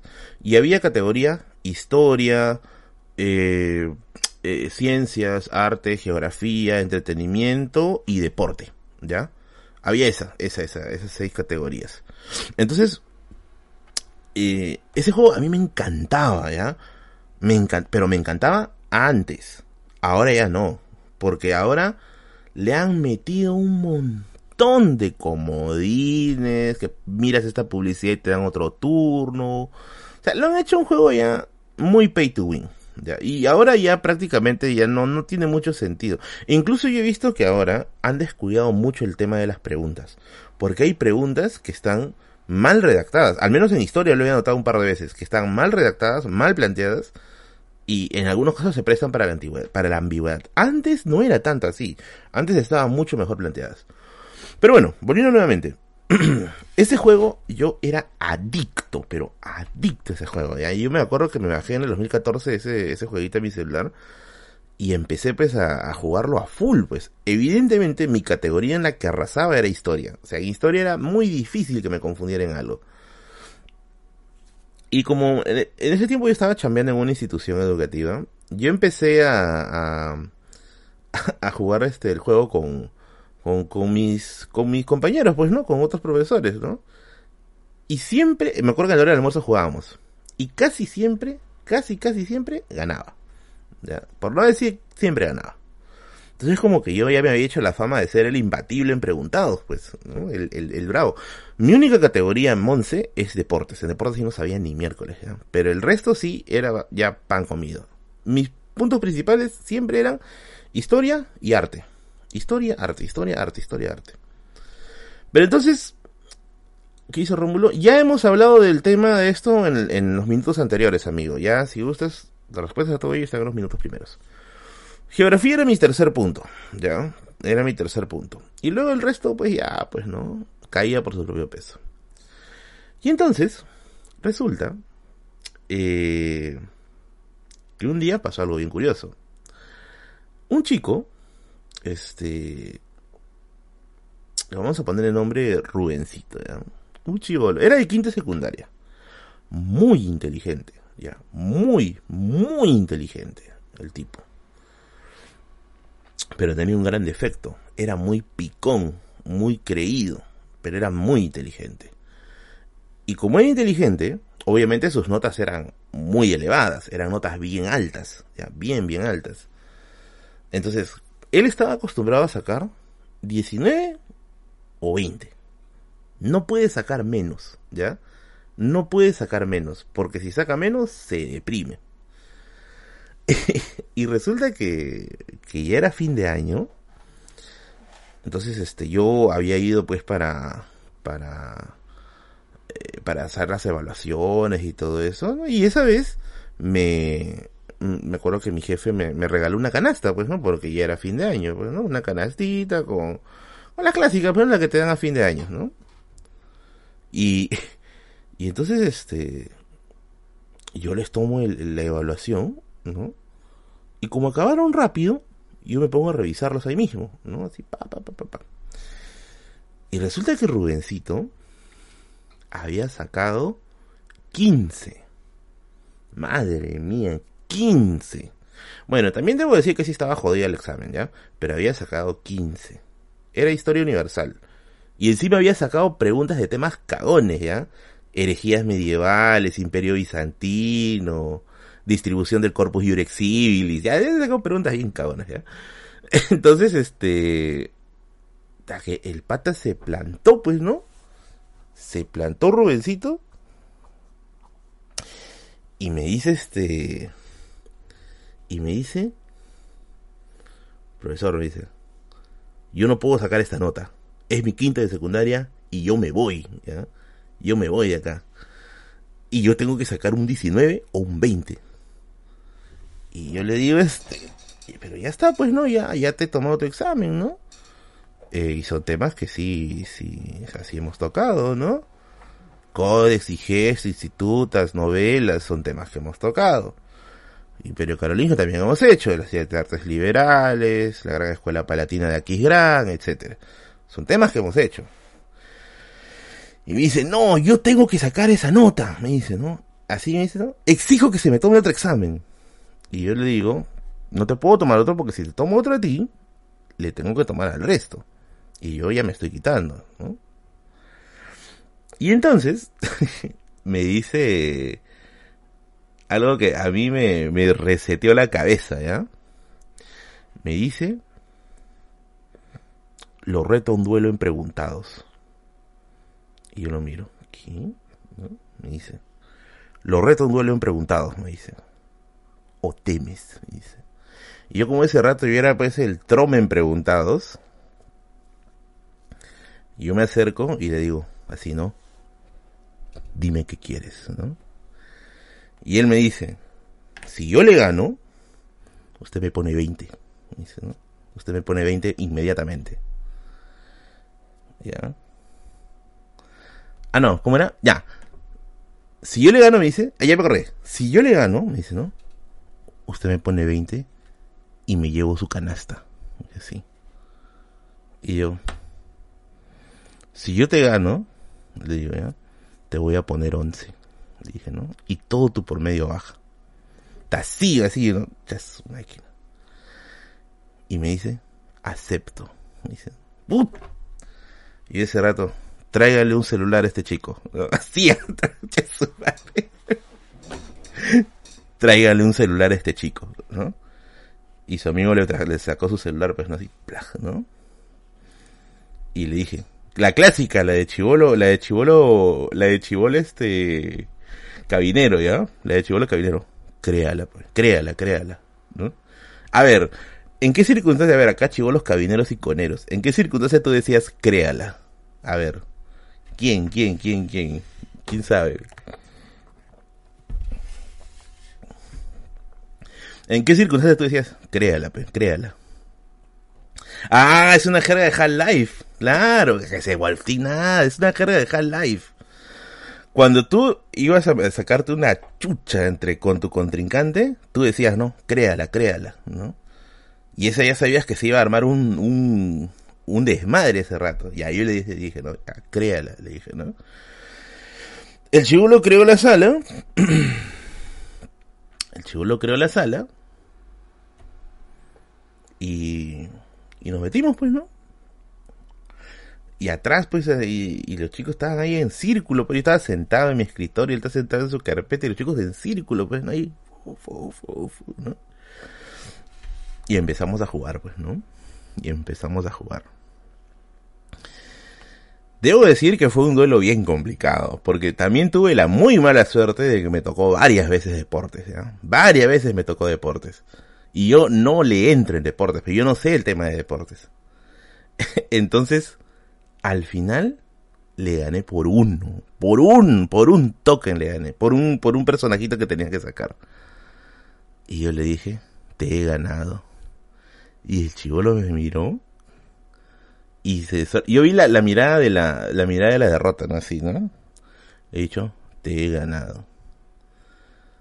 Y me dice, póngame mi once. Así, pero así con honor, weón, así, ¿eh? Con honor me dice, ¿no? Póngame mi once y agarró su mochila y se fue. ¿no? Se quitó. Debo decir que no le puse 11, le puse su 18. Porque fuera de bromas, sí hizo un gran mérito, pues, porque le tocaron preguntas, por lo que me contaban sus compañeros, tocaron preguntas bien jodidas, ¿ya? Bien jodidas, bien jodidas. Pero sí, ¿ah? Honor puro, Póngame mi 11, ¿no? Y se fue, ¿no? Pa, ¿no? Y le hubiera puesto 5 por faltoso. Es que no era faltoso. O sea, el chico era, era muy perfeccionista de, de, lo que aprendía. Y sí, o sea, sí hacía, sí hacía este, sí hacía bien, sí hacía muy bien. Sino que yo también en ese examen lo, le puse preguntas bien cagonas, pues, eran preguntas bien jodidas. Bueno, no tan jodidas, eran preguntas que no suelen venir mucho, ¿ya? Los Eran preguntas que no solían venir mucho. O sea, preguntas bien raras. ¿Pero quién estudia Imperio Bizantino para, para ese examen de admisión? ¿Quién estudia acá este herejías medievales para su examen de admisión? Nadie, pero nadie estudia pero bueno, al final sucedió. Al final pasó. Fue un duelo, un duelo épico. Ahora, eh, a mí me enseñaron eso. O sea, sí te enseñan de que te enseñan, te enseñan. El tema de lo que es herejías medievales, cisma de la iglesia ortodoxa, el cisma de, Oriente con la aparición de la iglesia ortodoxa, el sometimiento de los bárbaros por Justiniano, todas esas cosas te enseñan. El tema es que no le prestan mucha atención porque, uno, es un tema complejo, bien complejo, porque hablar del imperio bizantino es hablar del punto medio entre Occidente y Oriente, que sirve no solamente como un enclave comercial, sino también como un lugar de rescate de conocimientos occidentales y orientales, por un lado los árabes y por otro lado los griegos. Entonces son temas un poquito complicados, ¿ya? Eh, pero en mi defensa diré, en mi defensa diré que a mí me dieron la indicación de que ese salón era bien, bien, y, y un salón muy bueno, ¿ya? O sea, un salón de chicos muy inteligentes, muy cultos, muy académicos, y me dijeron, a ellos pones el examen tranca. Y ya, pues, ¿no? Se tuvo que hacer, se tuvo que hacer así. Y ya, pues, ¿no? Entonces, terminó el, terminó el año y con esa, con esa anécdota legendaria, ya, con esa anécdota legendaria, y duelo, duelo a muerte con cuchillo, dice. Se quería, sí, quería llevarse la canasta quería, pero él yo creo que más quería llevarse la canasta por honor, no porque realmente lo necesitara, sino por honor. Era como que tuve, tengo, era como, ¿no? Tengo, tengo la cabeza del enemigo, ¿no? Una cosa así. ¿Eres salón de delantitos de Pamer? No, no, era de otro cole, no era de Pamer, yo nunca enseñé en Pamer, no era de ahí. Todos los años 14 incas nomás. Miren, por experiencia yo sé lo siguiente a ver, no sé si acá hay gente que se está especializando o, está, estudiando la carrera de, educación, pero si eres educador, ya, si eres educador y te, estás especializando en historia, te voy a dar un tip, ¿ya? un tip de profe de historia, como ya ex profe de historia. Si te estás especializando en historia, porque en educación creo que es historia y geografía la especialidad, pero si estás especializando en historia, mi consejo si es que quieres encontrar chambitas bien remuneradas, es que te especialices en historia universal. ¿Por qué te digo esto? Y esto te lo sé de experiencia, ¿ya? Por experiencia. La mayoría de gente que estudia historia para enseñar, o sea, los que estudian educación y se especializan en historia, se especializan más en historia del Perú. ¿Por qué? Porque en teoría es más sencillo de entender, ¿ya? Porque la historia del Perú es un tanto más lineal, más secuencial, y en cierto modo no rompes la continuidad. En cambio, en historia universal, prácticamente cada clase es un tema completamente nuevo. Es una realidad distinta, es una complejidad distinta. Y al final tienes que concatenar todo eso. Entonces, hay algunos profes que le tienen un poco de miedo a eso, porque es como que más complicado, más difícil hacer eso. Entonces, los profesores especializados en historia universal son pocos, no hay muchos. Entonces, si quieres tu chambita un poquito más remunerada, yo te digo esto porque yo he estado en bastante, bastantes eh, momentos en los cuales se ha seleccionado profesores. A los de historia universal se les valora un poco más en términos de sueldo que a los de historia del Perú. Y son más, son mucho más, este, más escasos los especialistas de encontrar. Por eso es que es bien tranquilo encontrar a alguien que, que, dicte solo historia universal y que pueda profundizar en eso. Eh, así que les daría ese, ese, ese consejito a los que están estudiando educación y quieren por ahí especializarse en el tema de lo que es historia. ¿Hay especialización de historia universal dentro de la carrera de educación? Mm, bueno, no exactamente creo, porque tengo un amigo que estaba llevando eso. Eh, y él tuvo que básicamente formarse yendo a cátedras libres, ¿no? Pero bueno. Lo único que enseñaban de historia universal era Primera y Segunda Guerra Mundial. bueno, ese, ese es mi consejo. Ese es mi consejo. No lo, no lo pierdan, por favor. Se necesitan pruebas de HU. ¿Sabes algo de la carrera de arqueología? Que sí hay chamba. Que sí hay chamba. Muchos creen que arqueología es una carrera que no tiene trabajo, pero no, los arqueólogos sí tienen trabajo. Sí tienen trabajo. Ya, hay un par de, de yapeos más que han llegado. A ver, vamos a ver. Hola Merlín, ¿cómo crees que se debe gestionar el diálogo con las personas que están protestando si no se tienen identificados líderes? Yo creo que primero es hacer lo que hizo este policía de Arequipa, hablar con la población, dejar bien claro lo que van a hacer y lo que deben hacer ellos, y una vez que se baje estos niveles de violencia, comenzar ya quizás a empezar a negociar con las agrupaciones sindicales, si es que los está moviendo algún tipo de agrupación sindical en algunos casos.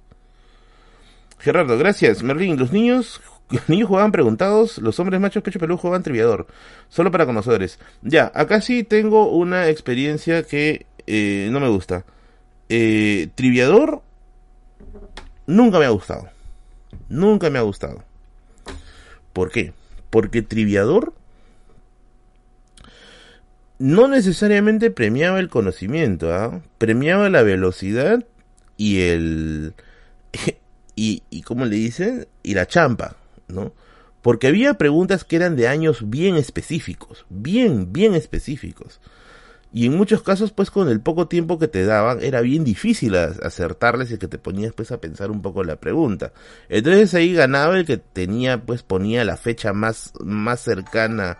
Y podías poner la verdad un montón de cosas. De hecho, si tú te mantenías en el rango de los, del, de la mitad de las cifras, o sea, ponte, que esté entre 100 y 200. Ya, para que me agarre más por probabilidades le pongo 150 y debas acertar. ¿Ya? Eh, no me gustaba en ese sentido Triviador. Se tenía preguntas bien chéveres algunas veces, pero ese sistema que tenía de, de, champa era muy era muy caótico. No me gusta. No me gustaba. No sé si existirá ahora Triviador. Hace muchos años que no lo juego, la verdad. Era muy, muy... Kahoot no he jugado, ¿ah? Kahoot. ah, no, pero creo que sí una vez que el buen librero creo que me, hizo participar en un Kahoot. Pero no, no lo he checado. Yo quisiera que vuelva el antiguo Preguntados. El, el Preguntado sin, sin este, sin este, ¿cómo se dice? El Preguntado sin, sin comodines. Ah, de hecho, dicho sea de paso, eh, el otro día, yendo a la cachina, yendo a la cachina, encontré el juego Preguntados de mesa el juego preguntados, pero el juego de mesa. Y sí, existe preguntados en juegos de mesa. Tiene, o sea, es la misma lógica, ya es así un montón de, es un montón de, de, de preguntas, este, de diversas áreas y que también tiene la misma secuencia, ¿no? Tienes que conseguir los muñequitos, etcétera. y lo tengo acá. Eh, bueno, como mis amigos de universidad van a venir a mi casa por mi cumpleaños, lo que hemos pensado es que se va a convertir mi casa en una casa de apuestas ese día, ¿ya? Bueno, yo no voy a jugar porque yo prácticamente ya leí todas las preguntas y estoy con ventajas sobre ellos. Ellos todavía no han leído las preguntas. Así que vamos a hacer este... Vamos a hacer una casa de apuestas de cultura general, pero así, ¿no? Con, con dinero de por medio. Con dinero de por medio. Se va a hacer este como Merlin Bet, Merlin Bet, a ahí ese rato. Eso va a estar, va a estar trágico ahí. Voy a transmitirlo por Instagram, ya, voy a transmitirlo por Instagram. Va a ser una carrera de, una carrera de, de, de una carrera de, una, una casa de apuestas de cultura general. Ni China se atreve a piratear tan descaradamente, dice. Yo pongo las carillas ahí. Voy a transmitirlo por Instagram, ¿ya? Voy a transmitirlo por Instagram. Por el Instagram, por el Instagram. De, la biblioteca de Merlín al casino de Merlín, dice. Oigan, a mí se me ocurrió otra vez una idea. Pero es una idea obviamente muy a futuro, ¿ya? Muy, muy a futuro. Se me ocurrió... ¿Por qué no existe una aplicación exclusivamente de preguntas de historia? Como una suerte de preguntados, pero que solamente se enfoca en preguntas de historia. No sé, algún día quizá, ¿no? Cuando cuente con un poco más recursos podría conversarlo con un programador. Alguien que haga una aplicación para que sea específicamente una aplicación de, de preguntas de historia. Merlineados, una cosa así. A mí me gustaría. De hecho, yo siempre he buscado un videojuego así. Lo más cercano fue preguntados, pero Me parece que ya ahí quedó. El de la ruletita, dice. ¿Escuché bigotes maullar? Sí, estaba por acá dando vueltas. Está por acá dando vueltas. A ver. Vamos con esta anécdota, ¿ya? Ya, esta ya la leí, la de preguntados. Ya. A ver, ¿cuál más leímos? Ah, ya, la de la diarrea. Ya. Ya, esta me gusta, esta me gusta. A ver. Vamos a ponernos el gorrito de la burraca, porque llegó la hora del chisme, ¿eh? A ver, llegó la hora del chisme. ¿Qué dice, ¿qué dinámicas usas en tus clases de historia solo full dictado? Es que mi, mi clase es más académica. No es que tampoco arriba vamos a pararnos, no. no. A ver, eh, llegó la hora, la hora del, la hora del chisme, la hora del chisme. A ver, resulta que pasó lo siguiente. Esto habrá pasado, si no me equivoco, en el año 2015, por ahí, 2014, ya se recuperó el derrame. Resulta que había una una chiquita de en ese tiempo ahora está en qué año, en tercera secundaria, una chiquita que, que, enseñaba en ese tiempo junto con todo su salón. Pero lo chévere de esta chica era que, que tenía mentalidad de tiburón, porque todo, absolutamente todo lo veía negocio. Todo, todo, todo lo veía negocio. Si ella podía cobrar por algo, lo terminaba cobrando, ¿ya? Por hacerte el marco, por ponerte, no sé, las letras de colores, etcétera. Era una negociante, una negociante nata. Tenía una sangre fenicia, en serio. Y resulta que en una ocasión se le prendió pues el foquito, pues, ¿no? Y dijo, voy a hacer sanguchitos voy a hacer sanguchitos, ¿no?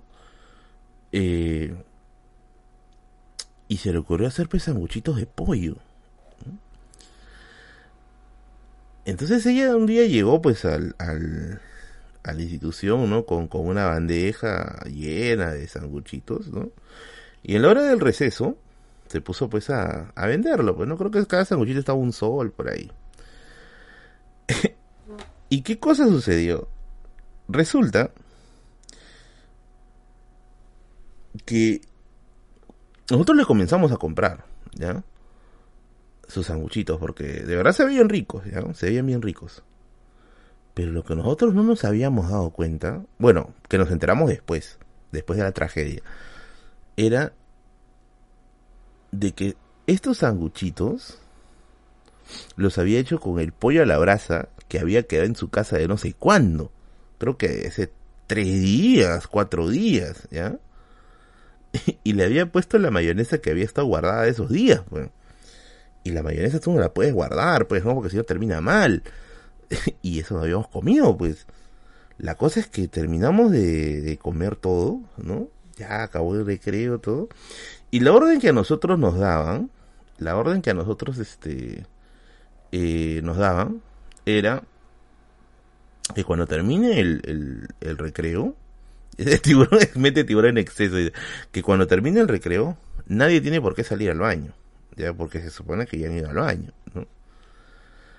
Y entonces yo termino el recreo y comienzo a avanzar mi, mi, mi pizarra. Yo, yo siempre suelo hacer mapas mentales, a mí me gusta mucho hacer mapas mentales.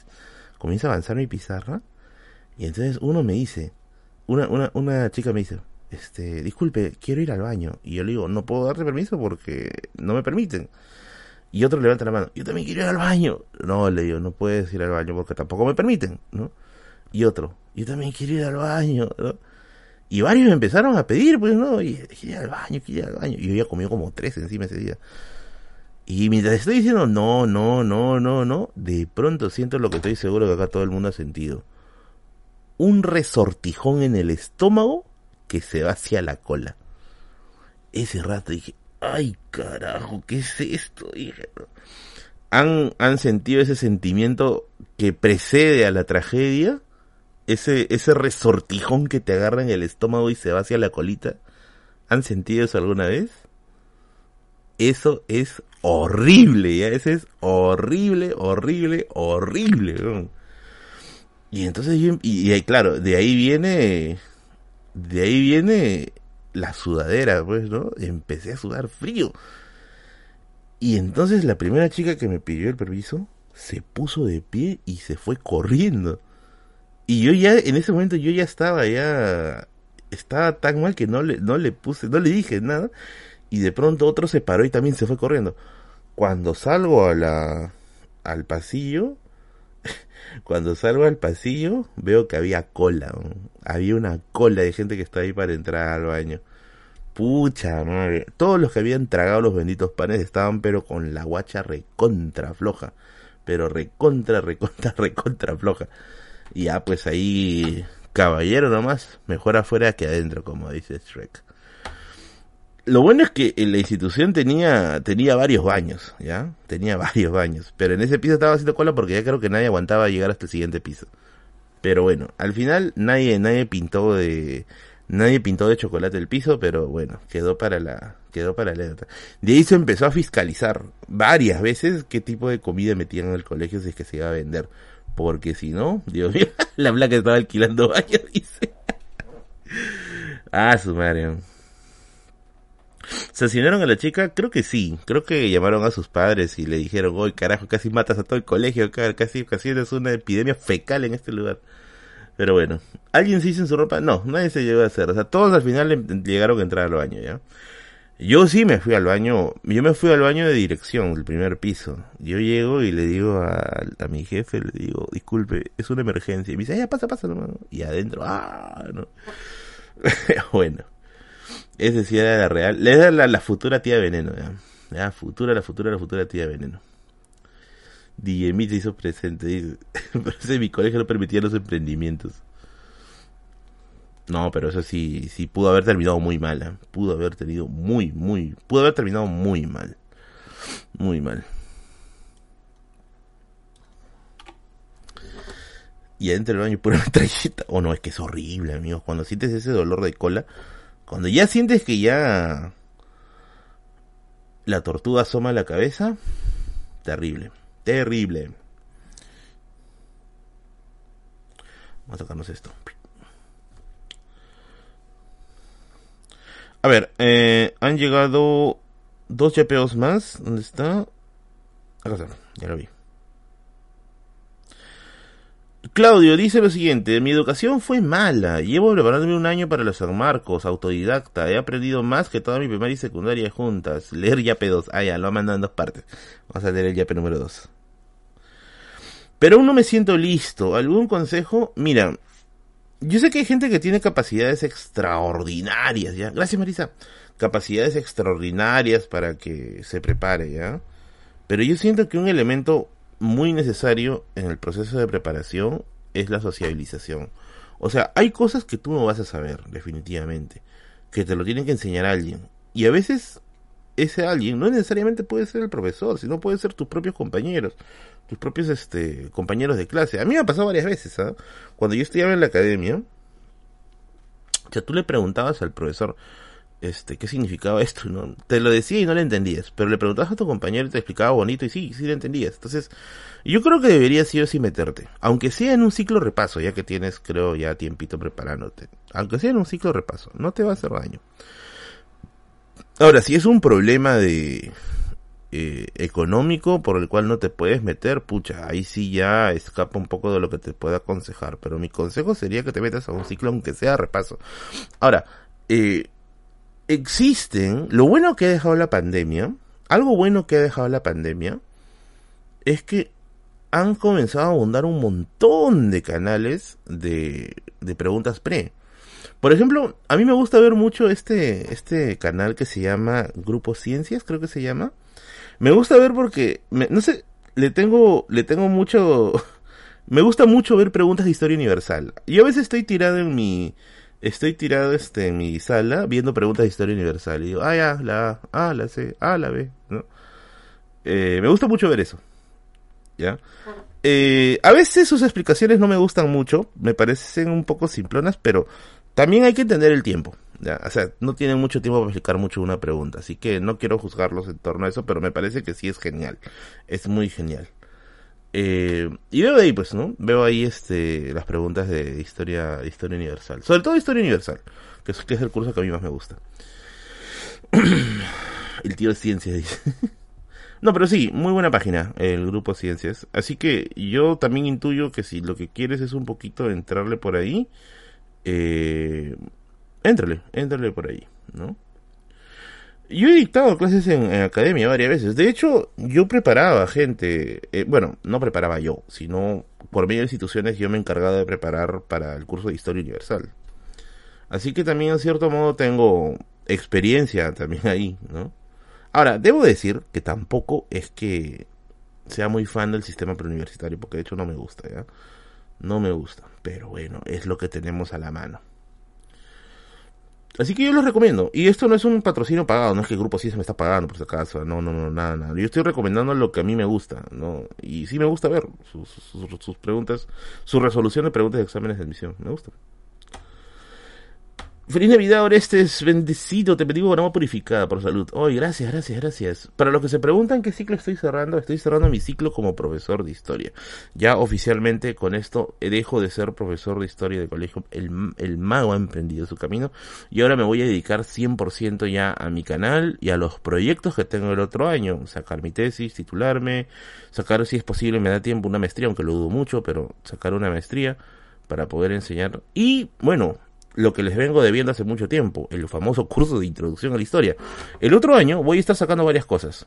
Introducción a la historia. O sea, un curso de dos, de dos días, obviamente este, con un precio accesible, por Zoom. ¿Por qué por Zoom? Porque hay gente que de otros países que quiere llevar el curso. Entonces, si lo hago presencial va a ser un poquito complicado. Va a ser un curso eh, virtual y también va a ser presencial, pero eso un poquito más allá, un poquito ya más entrando para medio año, ¿ya?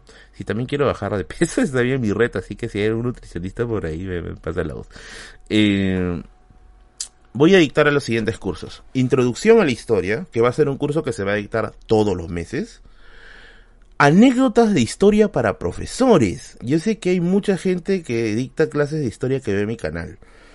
Y a veces me preguntan, Merlin, ¿esta anécdota es cierto? Merlin, ¿esta anécdota es cierto? Y lo que pienso hacer es, esto sí va a ser presencial, un curso rápido, un curso de, tres horas de anécdotas de historia para profesores, para que las cuentes a tus alumnos. Y obviamente, todos, todos estas anécdotas van a tener bibliografía. O sea, no van a ser anécdotas de el me contaron, me dijeron, me dijeron esto, me datearon esto, sino van a ser anécdotas con bibliografía. así que para que los profesores puedan, puedan dictar ahí sus clases y tener ahí algún tipo de respaldo. Evidentemente dirigido quizá a profesores que están más iniciando, porque los profesores que ya tienen tiempo, sí, estas anécdotas de hecho se las van a saber. ¿no? Quizá para los que más están iniciando. ¿no? Eh, el siguiente curso que también tengo planeado dictar es hacer una lectura de eh, Nación y Sociedad en Historia del Perú por capítulos. O sea, cada mes, cada mes leer un capítulo, ¿no? Y conversarlo en grupo para que podamos llevar juntos un registro de la historia del Perú, ¿no? Y bueno, también se van a ampliar los, los niveles de mecenas para el otro año, ¿no? Va a haber un paquete de mecenazgo, o sea, de miembros del canal un poco más barato, mucho más barato en realidad. Va a haber otro que se va a mantener así como está ahora y van a haber niveles superiores, ¿no? El nivel en niveles de monarca y en nivel gran emperador. El gran emperador sí yo calculo que a lo mucho habrá uno o dos personas ahí, pero va a incluir eh, básicamente cierto esclavo histórico en ese momento ahí. Así que ser así. Merlin, cuando seas catedrático, ¿qué será de tu canal? No pienso, no pienso que vaya a dejar el canal así nomás. O sea, además no, no creo que me den cátedra tiempo completo. Me darán dos días, tres días y el resto lo, emplearía en el canal. sobre el tema del vandalismo y todo eso ya lo hemos hablado al inicio del stream. Así que si la gente se está conectando a última hora, ya está allí. Y sobre el tema de las protestas, ya este es creo que el cuarto stream hablando de esto. El resto está en la sección de miembros. La sección de miembros del canal. Gracias Francis. Eh, Walter tendrá su propia categoría, dice. Nivel mariposa monarca. Saludos en Profe Filosofía, éxitos en tu proyecto. Gracias, biches. Saludos, saludos, saludos. Gracias Francis Alexander, Huachaca Garro, saludos hermanito. ¿Qué pasará con Curioso? Bueno, seguirá haciendo twerking en la torre de RPP, pues todavía. En general. Así que bueno, el otro año se vienen esos talleres. De hecho que son talleres que yo creo que van a estar muy interesantes, me gustan bastante. Y te va a faltar espacio para tus libros. Y si te falta espacio, pues ve comprando tus estantes de libros en Muebles Andina. Muebles para tu casa, para tu negocio, para tus estudios, para tu cocina, etcétera. Todos los muebles que necesitas los tienen mis amigos de Muebles Andina. Ya estás cansado seguro de ese carpintero irresponsable que te cobró por adelantado y se fugó, del carpintero que no te para paseando cada rato, que nunca viene. Pues te aviso que mis amigos de Muebles Andina son carpinteros que trabajan con melamine muy, pero muy responsables. Contáctate con ellos al 919-487-201 Muebles Andina, muebles de calidad y que dicho sea de paso son los que hicieron la biblioteca que está aquí ahora, una biblioteca hermosa y preciosa, que de verdad es una belleza, belleza, belleza. Cuando inicie el curso de historia, todas estas cosas van a iniciar en verano, a partir de, de enero, ¿ya? Merlín, ¿una monarquía constitucional funcionaría en el Perú? No, funcionaría en los videojuegos. Y si quieres que te funcione, pues tienes que ir a la tienda de videojuegos de mi amigo Paolo en Polos Azules, pasaje 20, blog 43, tienda 1. Juegos retro, juegos actuales, juegos, videojuegos de todo tipo. Eres fan del Game Boy como yo, lo tienen ahí. Eres fan del Atari, también lo tienen allí. Eres fan de la Famicom, lo tienen ahí. Necesitas una Game Watch en 4K, también lo tienen acá. Ediciones de colección, todo, absolutamente todo lo que tú necesites en videojuegos. Tanto elementos nuevos como de segunda mano, los vas a encontrar aquí y a un super precio. Merlin, seguro me lo estás recomendando porque te está pagando, no rata, ¿te crees? No, de hecho yo soy un cliente habitual de acá del amigo Paolo y he tenido en una ocasión que reclamar una situación de garantía y se me cumplió tranquilamente, no hubo ningún problema, no vas a estar ahí, no, seguro voy a ir a pelear por mi garantía, no, la cosa es bien sencilla y se cumple tal como se estipula. Visítalo en Polos Azules, pasaje 20, blog 43, tienda 1. Ahora que se viene Navidad, quieres regalarle un videojuego ahí a ti mismo, a tu amigo, a tu amiga. Lánzate por ahí a la tienda de videojuegos de mi amigo Paolo Games. Aquí está su número, aquí está su número, su número de WhatsApp 934-098-094. Así es, contáctate con ellos y con eso vive tu vida con un videojuego para que puedan jugar tranquilos, etcétera. Ya mi posición sobre la monarquía es clara. Yo no, nunca estaría a favor de una monarquía. Y, ya, si quieres las razones, están en los stream pasados. Ya, más de una vez lo he dicho. Te pagan con chaufa, dice. Blender 4, sí, amigo. Todo lo que tú necesites de videojuegos lo tienen allí. Está allí. Así que mándale, mándale, mándale un WhatsAppazo. Mándale un WhatsAppazo y dile, hoy vengo de parte del código Merlin. Dile, que estoy buscando este videojuego. Lo tendrás, estoy buscando el Bloody Game en 4K y con multiplayer. ¿Lo tienes? Obvio, pues, obvio, obvio, obvio. Y si te hacen rey, no me interesa a mí ser rey. No me interesa a mí la monarquía. No es de mi gusto. No lo veo necesario tampoco. Otra cosa es que hay gente que, pucha, siente necesidad de, de, un halo imperial y no pueden vivir sin eso. Bueno, es otra cosa, pues, ¿no? Si le en la cara de código bigote, dan descuento. Déjeme coordinar porque mi amigo Pablo estaba diciéndome que iba a hacer una, una suerte de promociones con descuentos para los que vengan de parte de Merlin, ¿ya? Pero de todas maneras, visítalo en polvos azules. Ya está ahí Mira, yo sé que hay un montón de gente que tiene a veces un poquito de un poquito de, recelo a comprar en polvos azules porque piensa que le van a meter la rata y bueno, sí es cierto, también a veces pasa eso. Pero en este caso no. Como ya le decía hace rato, eh, la tienda de Paolo Games había comprado mi Nintendo Switch que vino con un pequeño defecto de fábrica. Fui, eh, pedí este que se haga válida mi garantía y se cumplió. Y se cumplió sin ningún problema. Así que anda ya, que de verdad tienen cosas muy, muy buenas. Polvos azules, pasaje 20, blog 43, tienda 1. Para mí la mejor referencia es, te vas al fondo de polvos azules, al costadito, al frente de los baños, ahí está, ahí está el amigo Paolo, con sus videojuegos.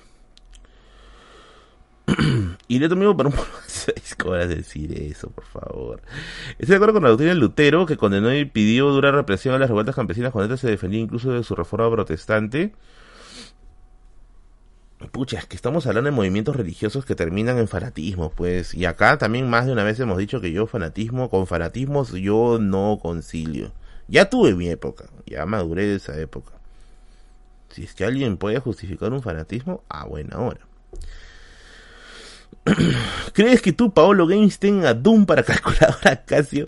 Oye, sí he visto que han hecho correr Doom hasta en una prueba de embarazo, eh, chamán. Debe haber, ¿qué no va a haber? Debe haber, por favor. Debe haber. ¿Qué dirás ahora de Willax? Me dice acá Juan José, quien piensa que voy a caer en el terruqueo gratuito. No, amigo, sigue viendo Willax, por favor. ¿dónde está curioso que debería estar acá jalando la cadena, caramba? ¿Qué dice? El último corrieron Doom en luces navideñas. Ándale, ¿sí? ¿En luces navideñas? ¿En luces navideñas? ¿Cómo se corre eso?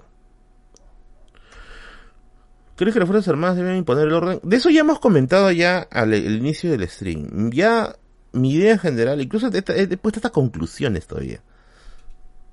En perspectiva y con un firme, no. Ah, sin proporcionalidad, no. ¿Has tenido una gripe que te deja en el suelo? Sí, varias veces, varias. De hecho, este año me he enfermado varias veces, pero bueno. Ha sido un año un poquito jodido para mí. Vamos a contar otra anécdota, ¿ya?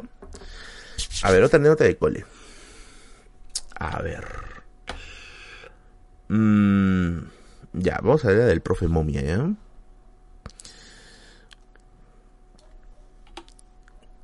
En el año 2015, ¿ya? En el año 2015, había un profe que era amigo mío, ¿ya? Era un profe de geografía. Bueno, de letras usualmente estamos bien, bien... Es como que nuestro núcleo, pues, ¿no? Nos, hacemos patas entre los otros y todo. y resulta eh, que este, este profe, que evidentemente era un profe de letras también, estaba haciendo, creo que su. Estaba terminando su carrera. No, estaba sacando su licenciatura. Ya me acordé. Y llevaba. En ese tiempo había cursos de actualización. Ya había cursos de actualización. Y, pero el problema es que sus cursos se lo habían programado en la noche. Y él estudiaba en la noche. Y los trabajos que tenía que hacer los tenía que hacer de madrugada. Y en la mañana tenía que irse a trabajar, dictar clases de geografía.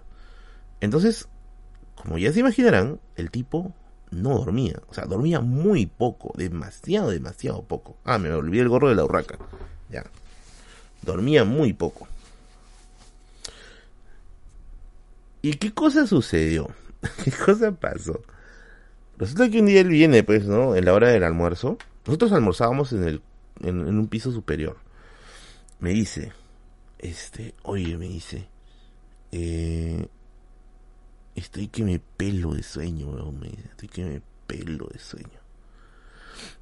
Y yo le digo, pucha, pero que todavía te faltan dos horas para ir a tu jato, le dije, ¿no? Y encima ni siquiera vas a ir a tu jato, te vas a ir a hacer tu curso, ¿no?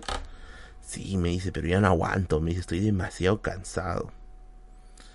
Y como todavía faltaban, eh, creo que 15 minutos para que acabe la hora, o sea, la hora de almuerzo, y yo le dije, oye, pero métete una cabeceadita acá. Le dije, pues no, tranquilo, no creo que te haga mucho problema, ¿no?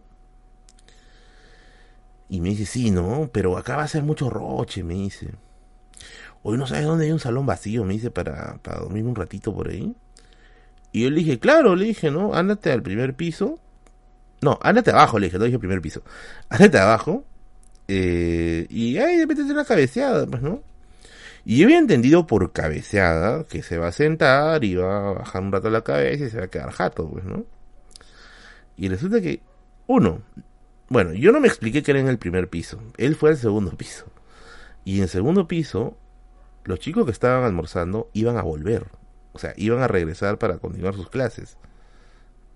O sea, iban a entrar a ese salón. Y lo que mi pata hace es agarra las mesas, es de unas mesas largas, ¿ya? agarra las mesas y las junta. junta cuatro mesas grandes. Se siente encima y se, y se tira así como momia, así. ¿no? Se tira como una momia, así. Boca arriba como una momia, con los brazos cruzados.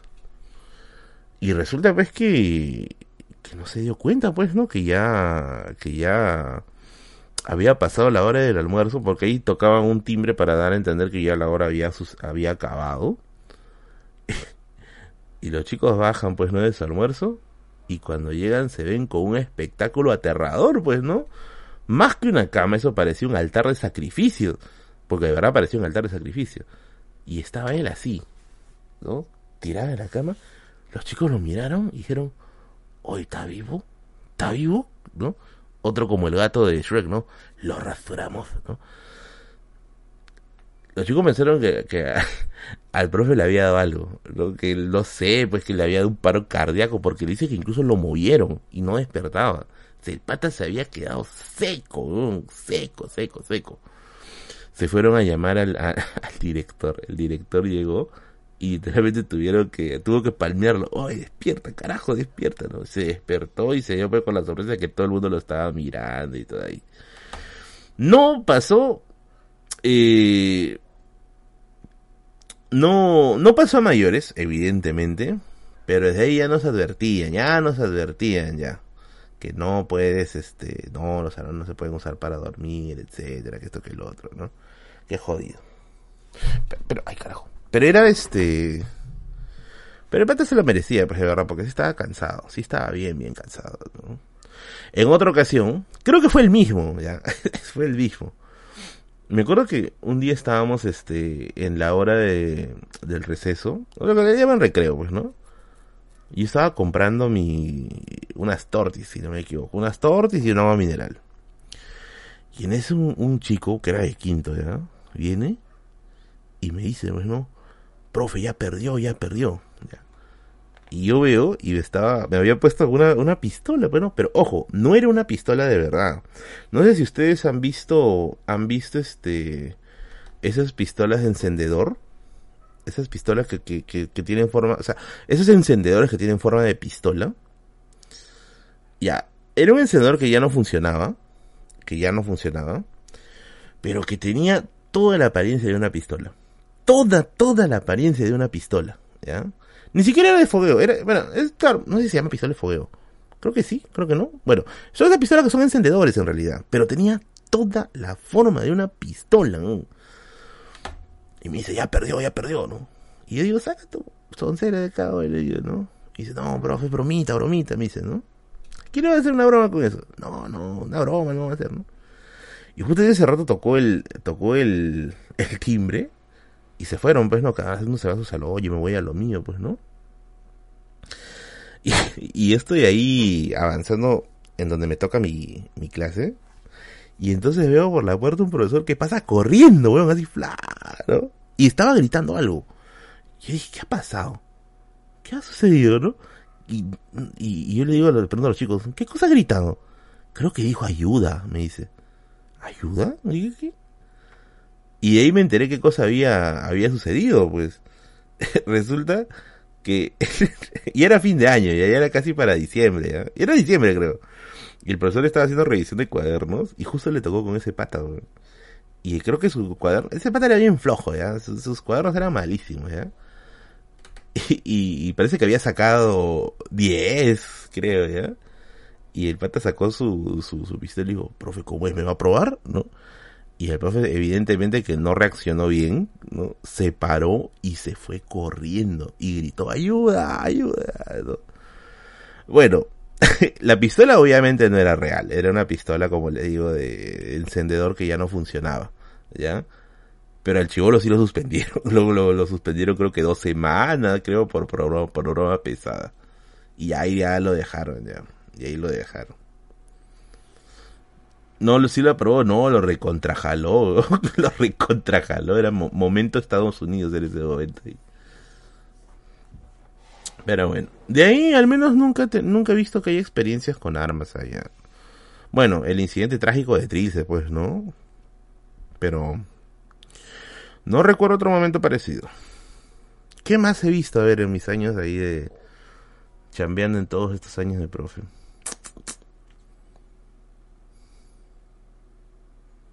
Ah, amarres. ¿Dónde conseguiste tu gorrita de urraca? En la cachina, lo conseguí en la cachina, me costó un sol, creo. un sol o dos soles a lo mucho. Un sol, creo que fue un sol. Una vez encontré un amarre. Una vez encontré un amarre. Un amarre que le habían puesto a una chica en su mochila. Y cuando le empecé a preguntar, pues, ¿no? Oye, ¿cómo ¿sabes qué es esto? Le digo, ¿no? Nada, me dices un este. ¿Cómo me dijo ella? Es un este. Es un recuerdito que me trajo mi, mi enamorada. Tenía su enamorado que no, creo que estaba en quinto, creo. Y yo le digo, oye, esto no es un. Esto no es un. No es ningún regalito, le digo, no, este es un amarre, ¿no? Y ahora pues era un amarre, ¿no? Si era, si era, si era un amarre. Y, y, bueno, pues no, le dije, oye, ¿sabes qué? Esta vaina es, esta jodido, pues, ¿no? esta vaina es bien jodido, ¿no? mejor no te metas con eso. Al final se lo llevo. ¿Qué será? ¿Es malo encontrar un amarre en la casa? Bueno, si es que crees en esas cosas, sí es malo, pues, ¿no?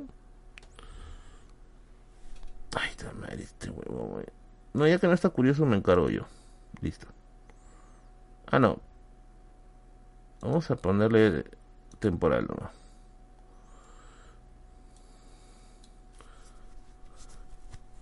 Genial, le gusta el loco, dice. Ahora, eh, a viajes de promoción sí nunca he ido. ¿O sí he ido? Creo que sí he ido una vez. No, es que no me gustan mucho los viajes de promoción. Historias de duendes paranormales la cuento los domingos en Radio Misterio. Y anécdota hot, no, eso, eso vamos a reservarlo para otra fecha.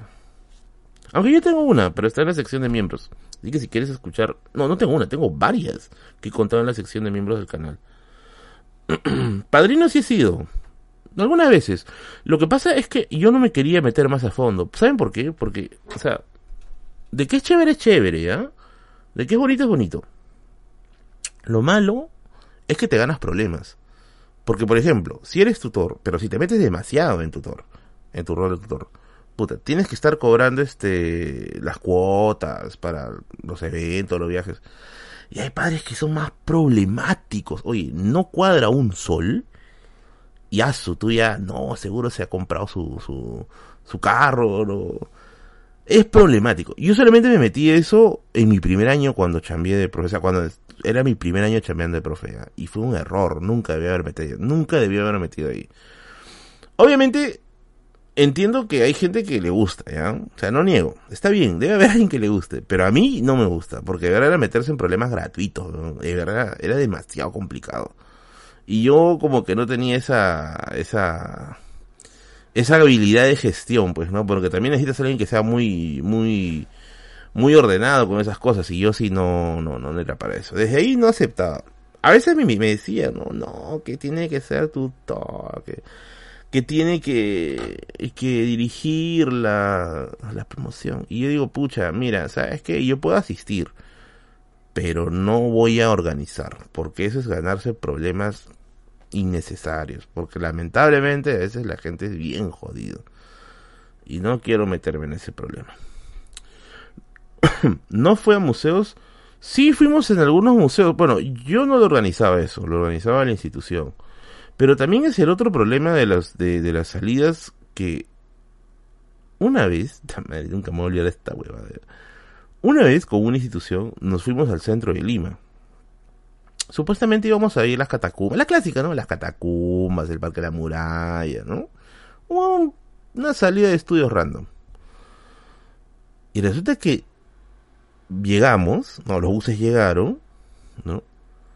Eh, nos concentramos en, el Parque Chabuca Granda. Nos concentramos en el Parque Chabuca Granda, y, porque eran varios buses. Ahí tenemos que esperar a que lleguen todos los grupos. Cuando llegaron todos los grupos, comenzamos a pasar lista, ¿ya? Uno, otro, uno, otro, uno, otro. Y nos dimos cuenta que faltaban tres. Mucha madre, ¿dónde están esos tres, weón? ¿Dónde están esos tres, weón? Ya que empezamos a preguntar, ¿los has visto? ¿Los has visto? ¿Los has visto? No, sí, vino con nosotros, pero ahí no sé dónde está. ¿Tú lo has visto? No, sí, que estaba con otra hace un rato. Dijeron que se fueron a comprar gaseosa. Pucha, fue un estrés, weón, fue un estrés. Yo recuerdo que, o sea, yo y dos patas más, dos, dos, este, profes más que habían ido, nos la pasamos así en modo detective, ¿ya? ¿Dónde está? ¿Dónde se encuentra? ¿Los han visto por acá? ¿Han visto estos chicos? Ya más o menos para la hora del almuerzo, ya estábamos pensando en, en ya estábamos pensando en, ¿cómo se llama esto? En, mandar un comunicado, pues no decir, oye, sabes que estos tres giles se han perdido. Y en eso, uno de los chicos nos da un dato revelador, muy revelador. Me dice, profe, me dice, creo que ya sé dónde están, me dice. ¿Dónde? Le dije. Y me mostró su celular y estaban en línea en Steam. ¿Saben lo que es Steam? ¿No? Esa plataforma de videojuegos. Y cuando tú estás en línea en Steam, ¿ya? Steam te dice qué estás haciendo en ese momento. O sea, te dice qué estás jugando y salía que estaban jugando Counter Strike, Y yo digo, reconcha, están jugando. sí, están jugando, profe. ¿Desde a qué hora están conectados? Pucha, profe, ya hace ya como tres horas, me dice. O sea, están jugando estos hijos de su mamá. Sí, están jugando, me dice. ¿Dónde están? Le dije. Pucha, no sé, profe, no me quieren decir, me dice. Y entonces nosotros dijimos, ¿cómo los buscamos ahora? A ver, empezamos a aplicar lógica, ¿ya? Cabinas de videojuegos en el centro no hay muchas. Hay muy pocas. Las cabinas que hay son para, para tipear y eso, ¿ya? Y en ese tiempo había una cabina de videojuegos. No sé cómo se llama esa, esa calle, ¿ya?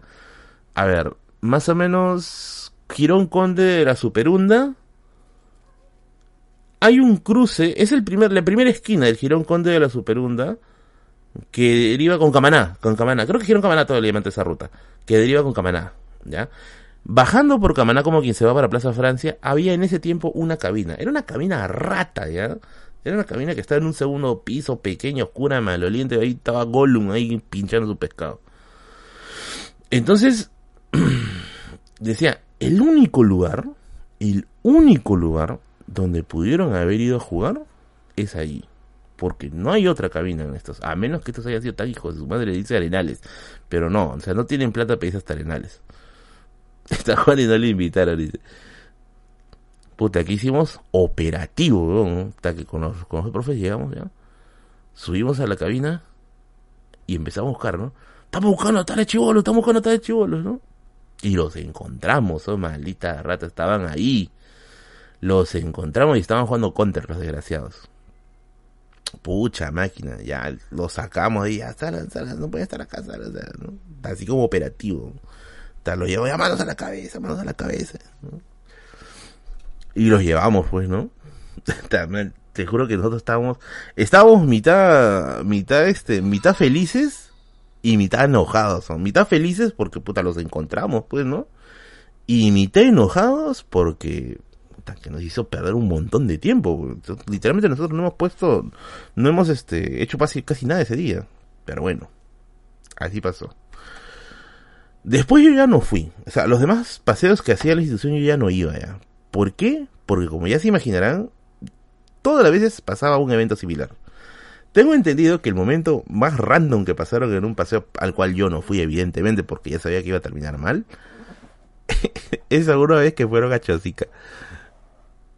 Eh, a ver, hágame recordar clubes de Chosica que tengan río. Creo que varios tienen río, pero hay un club que hay en Chosica que particularmente se caracteriza por su río. Particularmente, ¿ya? Eh, hágame recordar, carajo. no me acuerdo. Eh, literalmente todo dice. Santana. Ay, no me acuerdo ya, pero era un lugar que tenía especialmente un, un, o sea, su principal atractivo era el río, ¿ya? La cosa es que lo que me contaron mi, mis compañeros que sí fueron allá a ese paseo, era que se, creo que sí era Guampaní, creo que era Guampaní, algo así me suena, porque terminaron algo de ni, ¿ya? Voidbook no se permite, por favor, spam, si no te voy a tener que banear. Eh, Recuerdo que fuimos allá. Bueno, no fuimos. ellos fueron allá, ¿no? Y tuvieron el grave error, el gravísimo error de ir con las secciones más fregadas. O sea, con las secciones que eran más movidas. Y resulta que eh, había, había este, creo que eran cinco, cinco patas, ¿ya? Cinco chivolos, que eran especialmente jodidos, bueno, que eran una rata. ¿Y qué cosa hicieron estos cinco, estos cinco niños ratas? Resulta que se habían puesto como, como una especie de ritual, de, habrán hecho un guarachico, qué sé yo, ¿ya? Eh, pero hicieron un reto, ¿no? ¿Quién cruzaba el río primero? y uno puso, o sea, había unas piedras por donde podías cruzar, ¿ya? Y uno cruzó y dijo, ah, ya también puedo, pero no. Ya, el otro cruzó, el otro cruzó, el otro cruzó y el otro cruzó. Al final estaban al otro lado del río. Y dijeron, a ver, ¿quién llega primero? Puta, al cerro, arriba. Y yo había, y, y yo pues, como, como ya he visto la ciudad y los perros, ya me imagino que se iba a terminar mal, pues, ¿no? Y se fueron para el cerro, para arriba. Como se supone que en el club de Chosica no hay forma de que se pierdan. No hubo tanta vigilancia como si lo tuvimos que hacer en el centro, ¿ya? Y los chibolos se perdieron arriba, pues, ¿no? Arriba en el cerro. Y entonces eso plan de las 5 de la tarde me dicen, pues, ¿no? Este, Merlín, ya a las 5 de la tarde teníamos que reunir a los chibolos porque ya nos íbamos a regresar, pues, ¿no? Ya nos teníamos que regresar a, a acá a la institución. Y comienzan a contar, pues, ¿no? 1, 2, 3, 4, 5, 6, 7. ¡Oh, oh! Faltan 5. ¿Dónde están? ¿No? ¿tú la has visto? Otra, ¿tú la has visto? No, ¿tú la has visto? No. Puta, otra vez, ¿no? Empezaron a preguntar, pues, ¿no? ¿Dónde están? ¿Dónde están? Y valieron al esclavo. y entonces dice, no, profe, yo los vi, yo los vi que estaban por el río dice que los profes al toque, ¡fum! chaparon su, sus, este, sus zapatillas, se amarraron bien las zapatillas y se fueron al río, pues, ¿no?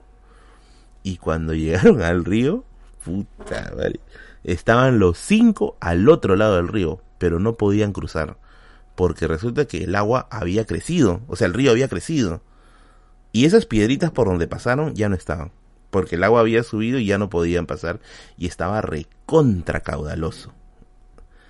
Y dijeron, ahora cómo los traemos, carajo, cómo los traemos. Porque el río estaba recontra, recontra agresivo, ¿ya? ¿Cómo los traemos? Tuvieron que hacer chanchita, literalmente tuvieron que hacer chanchita para contratar una pala mecánica. ¿Ya? Para traer una pala mecánica que estaba chambeando más allá. Para que se ponga en el extremo, la pala pase y los traiga los cinco cojudos al otro lado. Y con eso pasaron. Pero fue un gasto, fue tiempo y fue estrés. Al final, por eso es que yo digo, a esas cosas yo ya no voy. Cuando me dicen, no, vamos al paseo, nos vamos a divertir. A veces cuando hay profesores nuevos me dicen eso, Merlin. Merlin, vamos al paseo, nos vamos a divertir. Ya, le ay, ya, anda, anda, diviértete, weón, diviértete. Yo voy a estar en mi casa tranquilo acá, haciendo mi stream, pero allá no me voy a ir a divertir, de hecho. Y ya, pues, no, al final se los, se los trajeron. bueno, vamos a leer los últimos, los últimos superchats. Los últimos perdón, yapeos que han llegado, creo que ha llegado uno más. Y ya, después de esto, nos despedimos porque ya son, ya me llevamos dos horas y trece minutos, sí, ya, ya mucho, ya mucho. ¿Recomiendas leer a Ernest Nolt o se necesita... Ah, Nolt. Ese es, claro, ese es el fondo, ¿cómo se llama su libro? ese es el Fondo de Cultura Económica, la Gran Guerra, la Gran Guerra Civil Europea, ese es de Ernest Nolt. Creo que lo he usado para un par de videos. La verdad es que, si es que es ese de allí, no es, no es jodido. Si es que es ese de allí, no, descriptivo, ¿no? A ver.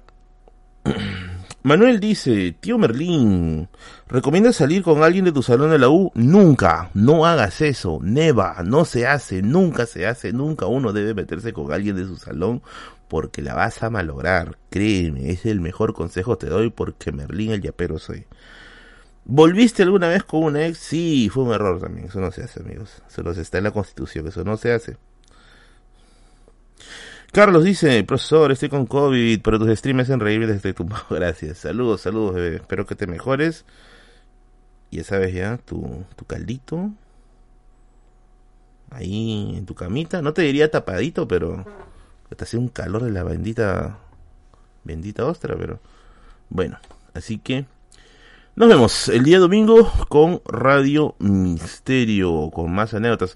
Si se dan cuenta, el internet ya está corriendo sedita, ya. Funcionó la presión, funcionó, funcionó la presión. Funcionó la presión, por fin. Merlín, ¿cómo se hace para conocer gente fuera de tu clase de la U? Pucha, no sé si no sé, amigo, de ahí sí me vas a... me has agarrado. Pero bueno, ahora sí, nos vamos. Recuerden que pueden comprar sus videojuegos y ahora que se viene la Navidad con Paolo Games en polvos azules. Ahí está su número de WhatsApp, el 934-098-094. Nuevamente, videojuegos muy, muy, muy interesantes, de buena calidad y sobre todo que no vas a tener problemas con la garantía por si algo pasa. Inmuebles Andina, pues el patrocinador eterno aquí de este canal que te va a hacer realidad el sueño de la biblioteca propia o el mueble que tú necesites para tus propias intereses. Y bueno, no se olviden también de Solo para Fumadores, librería ya conocidísima aquí en el canal. Ya, aquí en el canal. Si quieres ver todos los streams pasados, están en la sección de miembros del canal. Ya, así que ahí nos puedes, los puedes checar. Bueno, se me cuidan y nos vemos el día domingo en Radio Misterio. Chao, chao.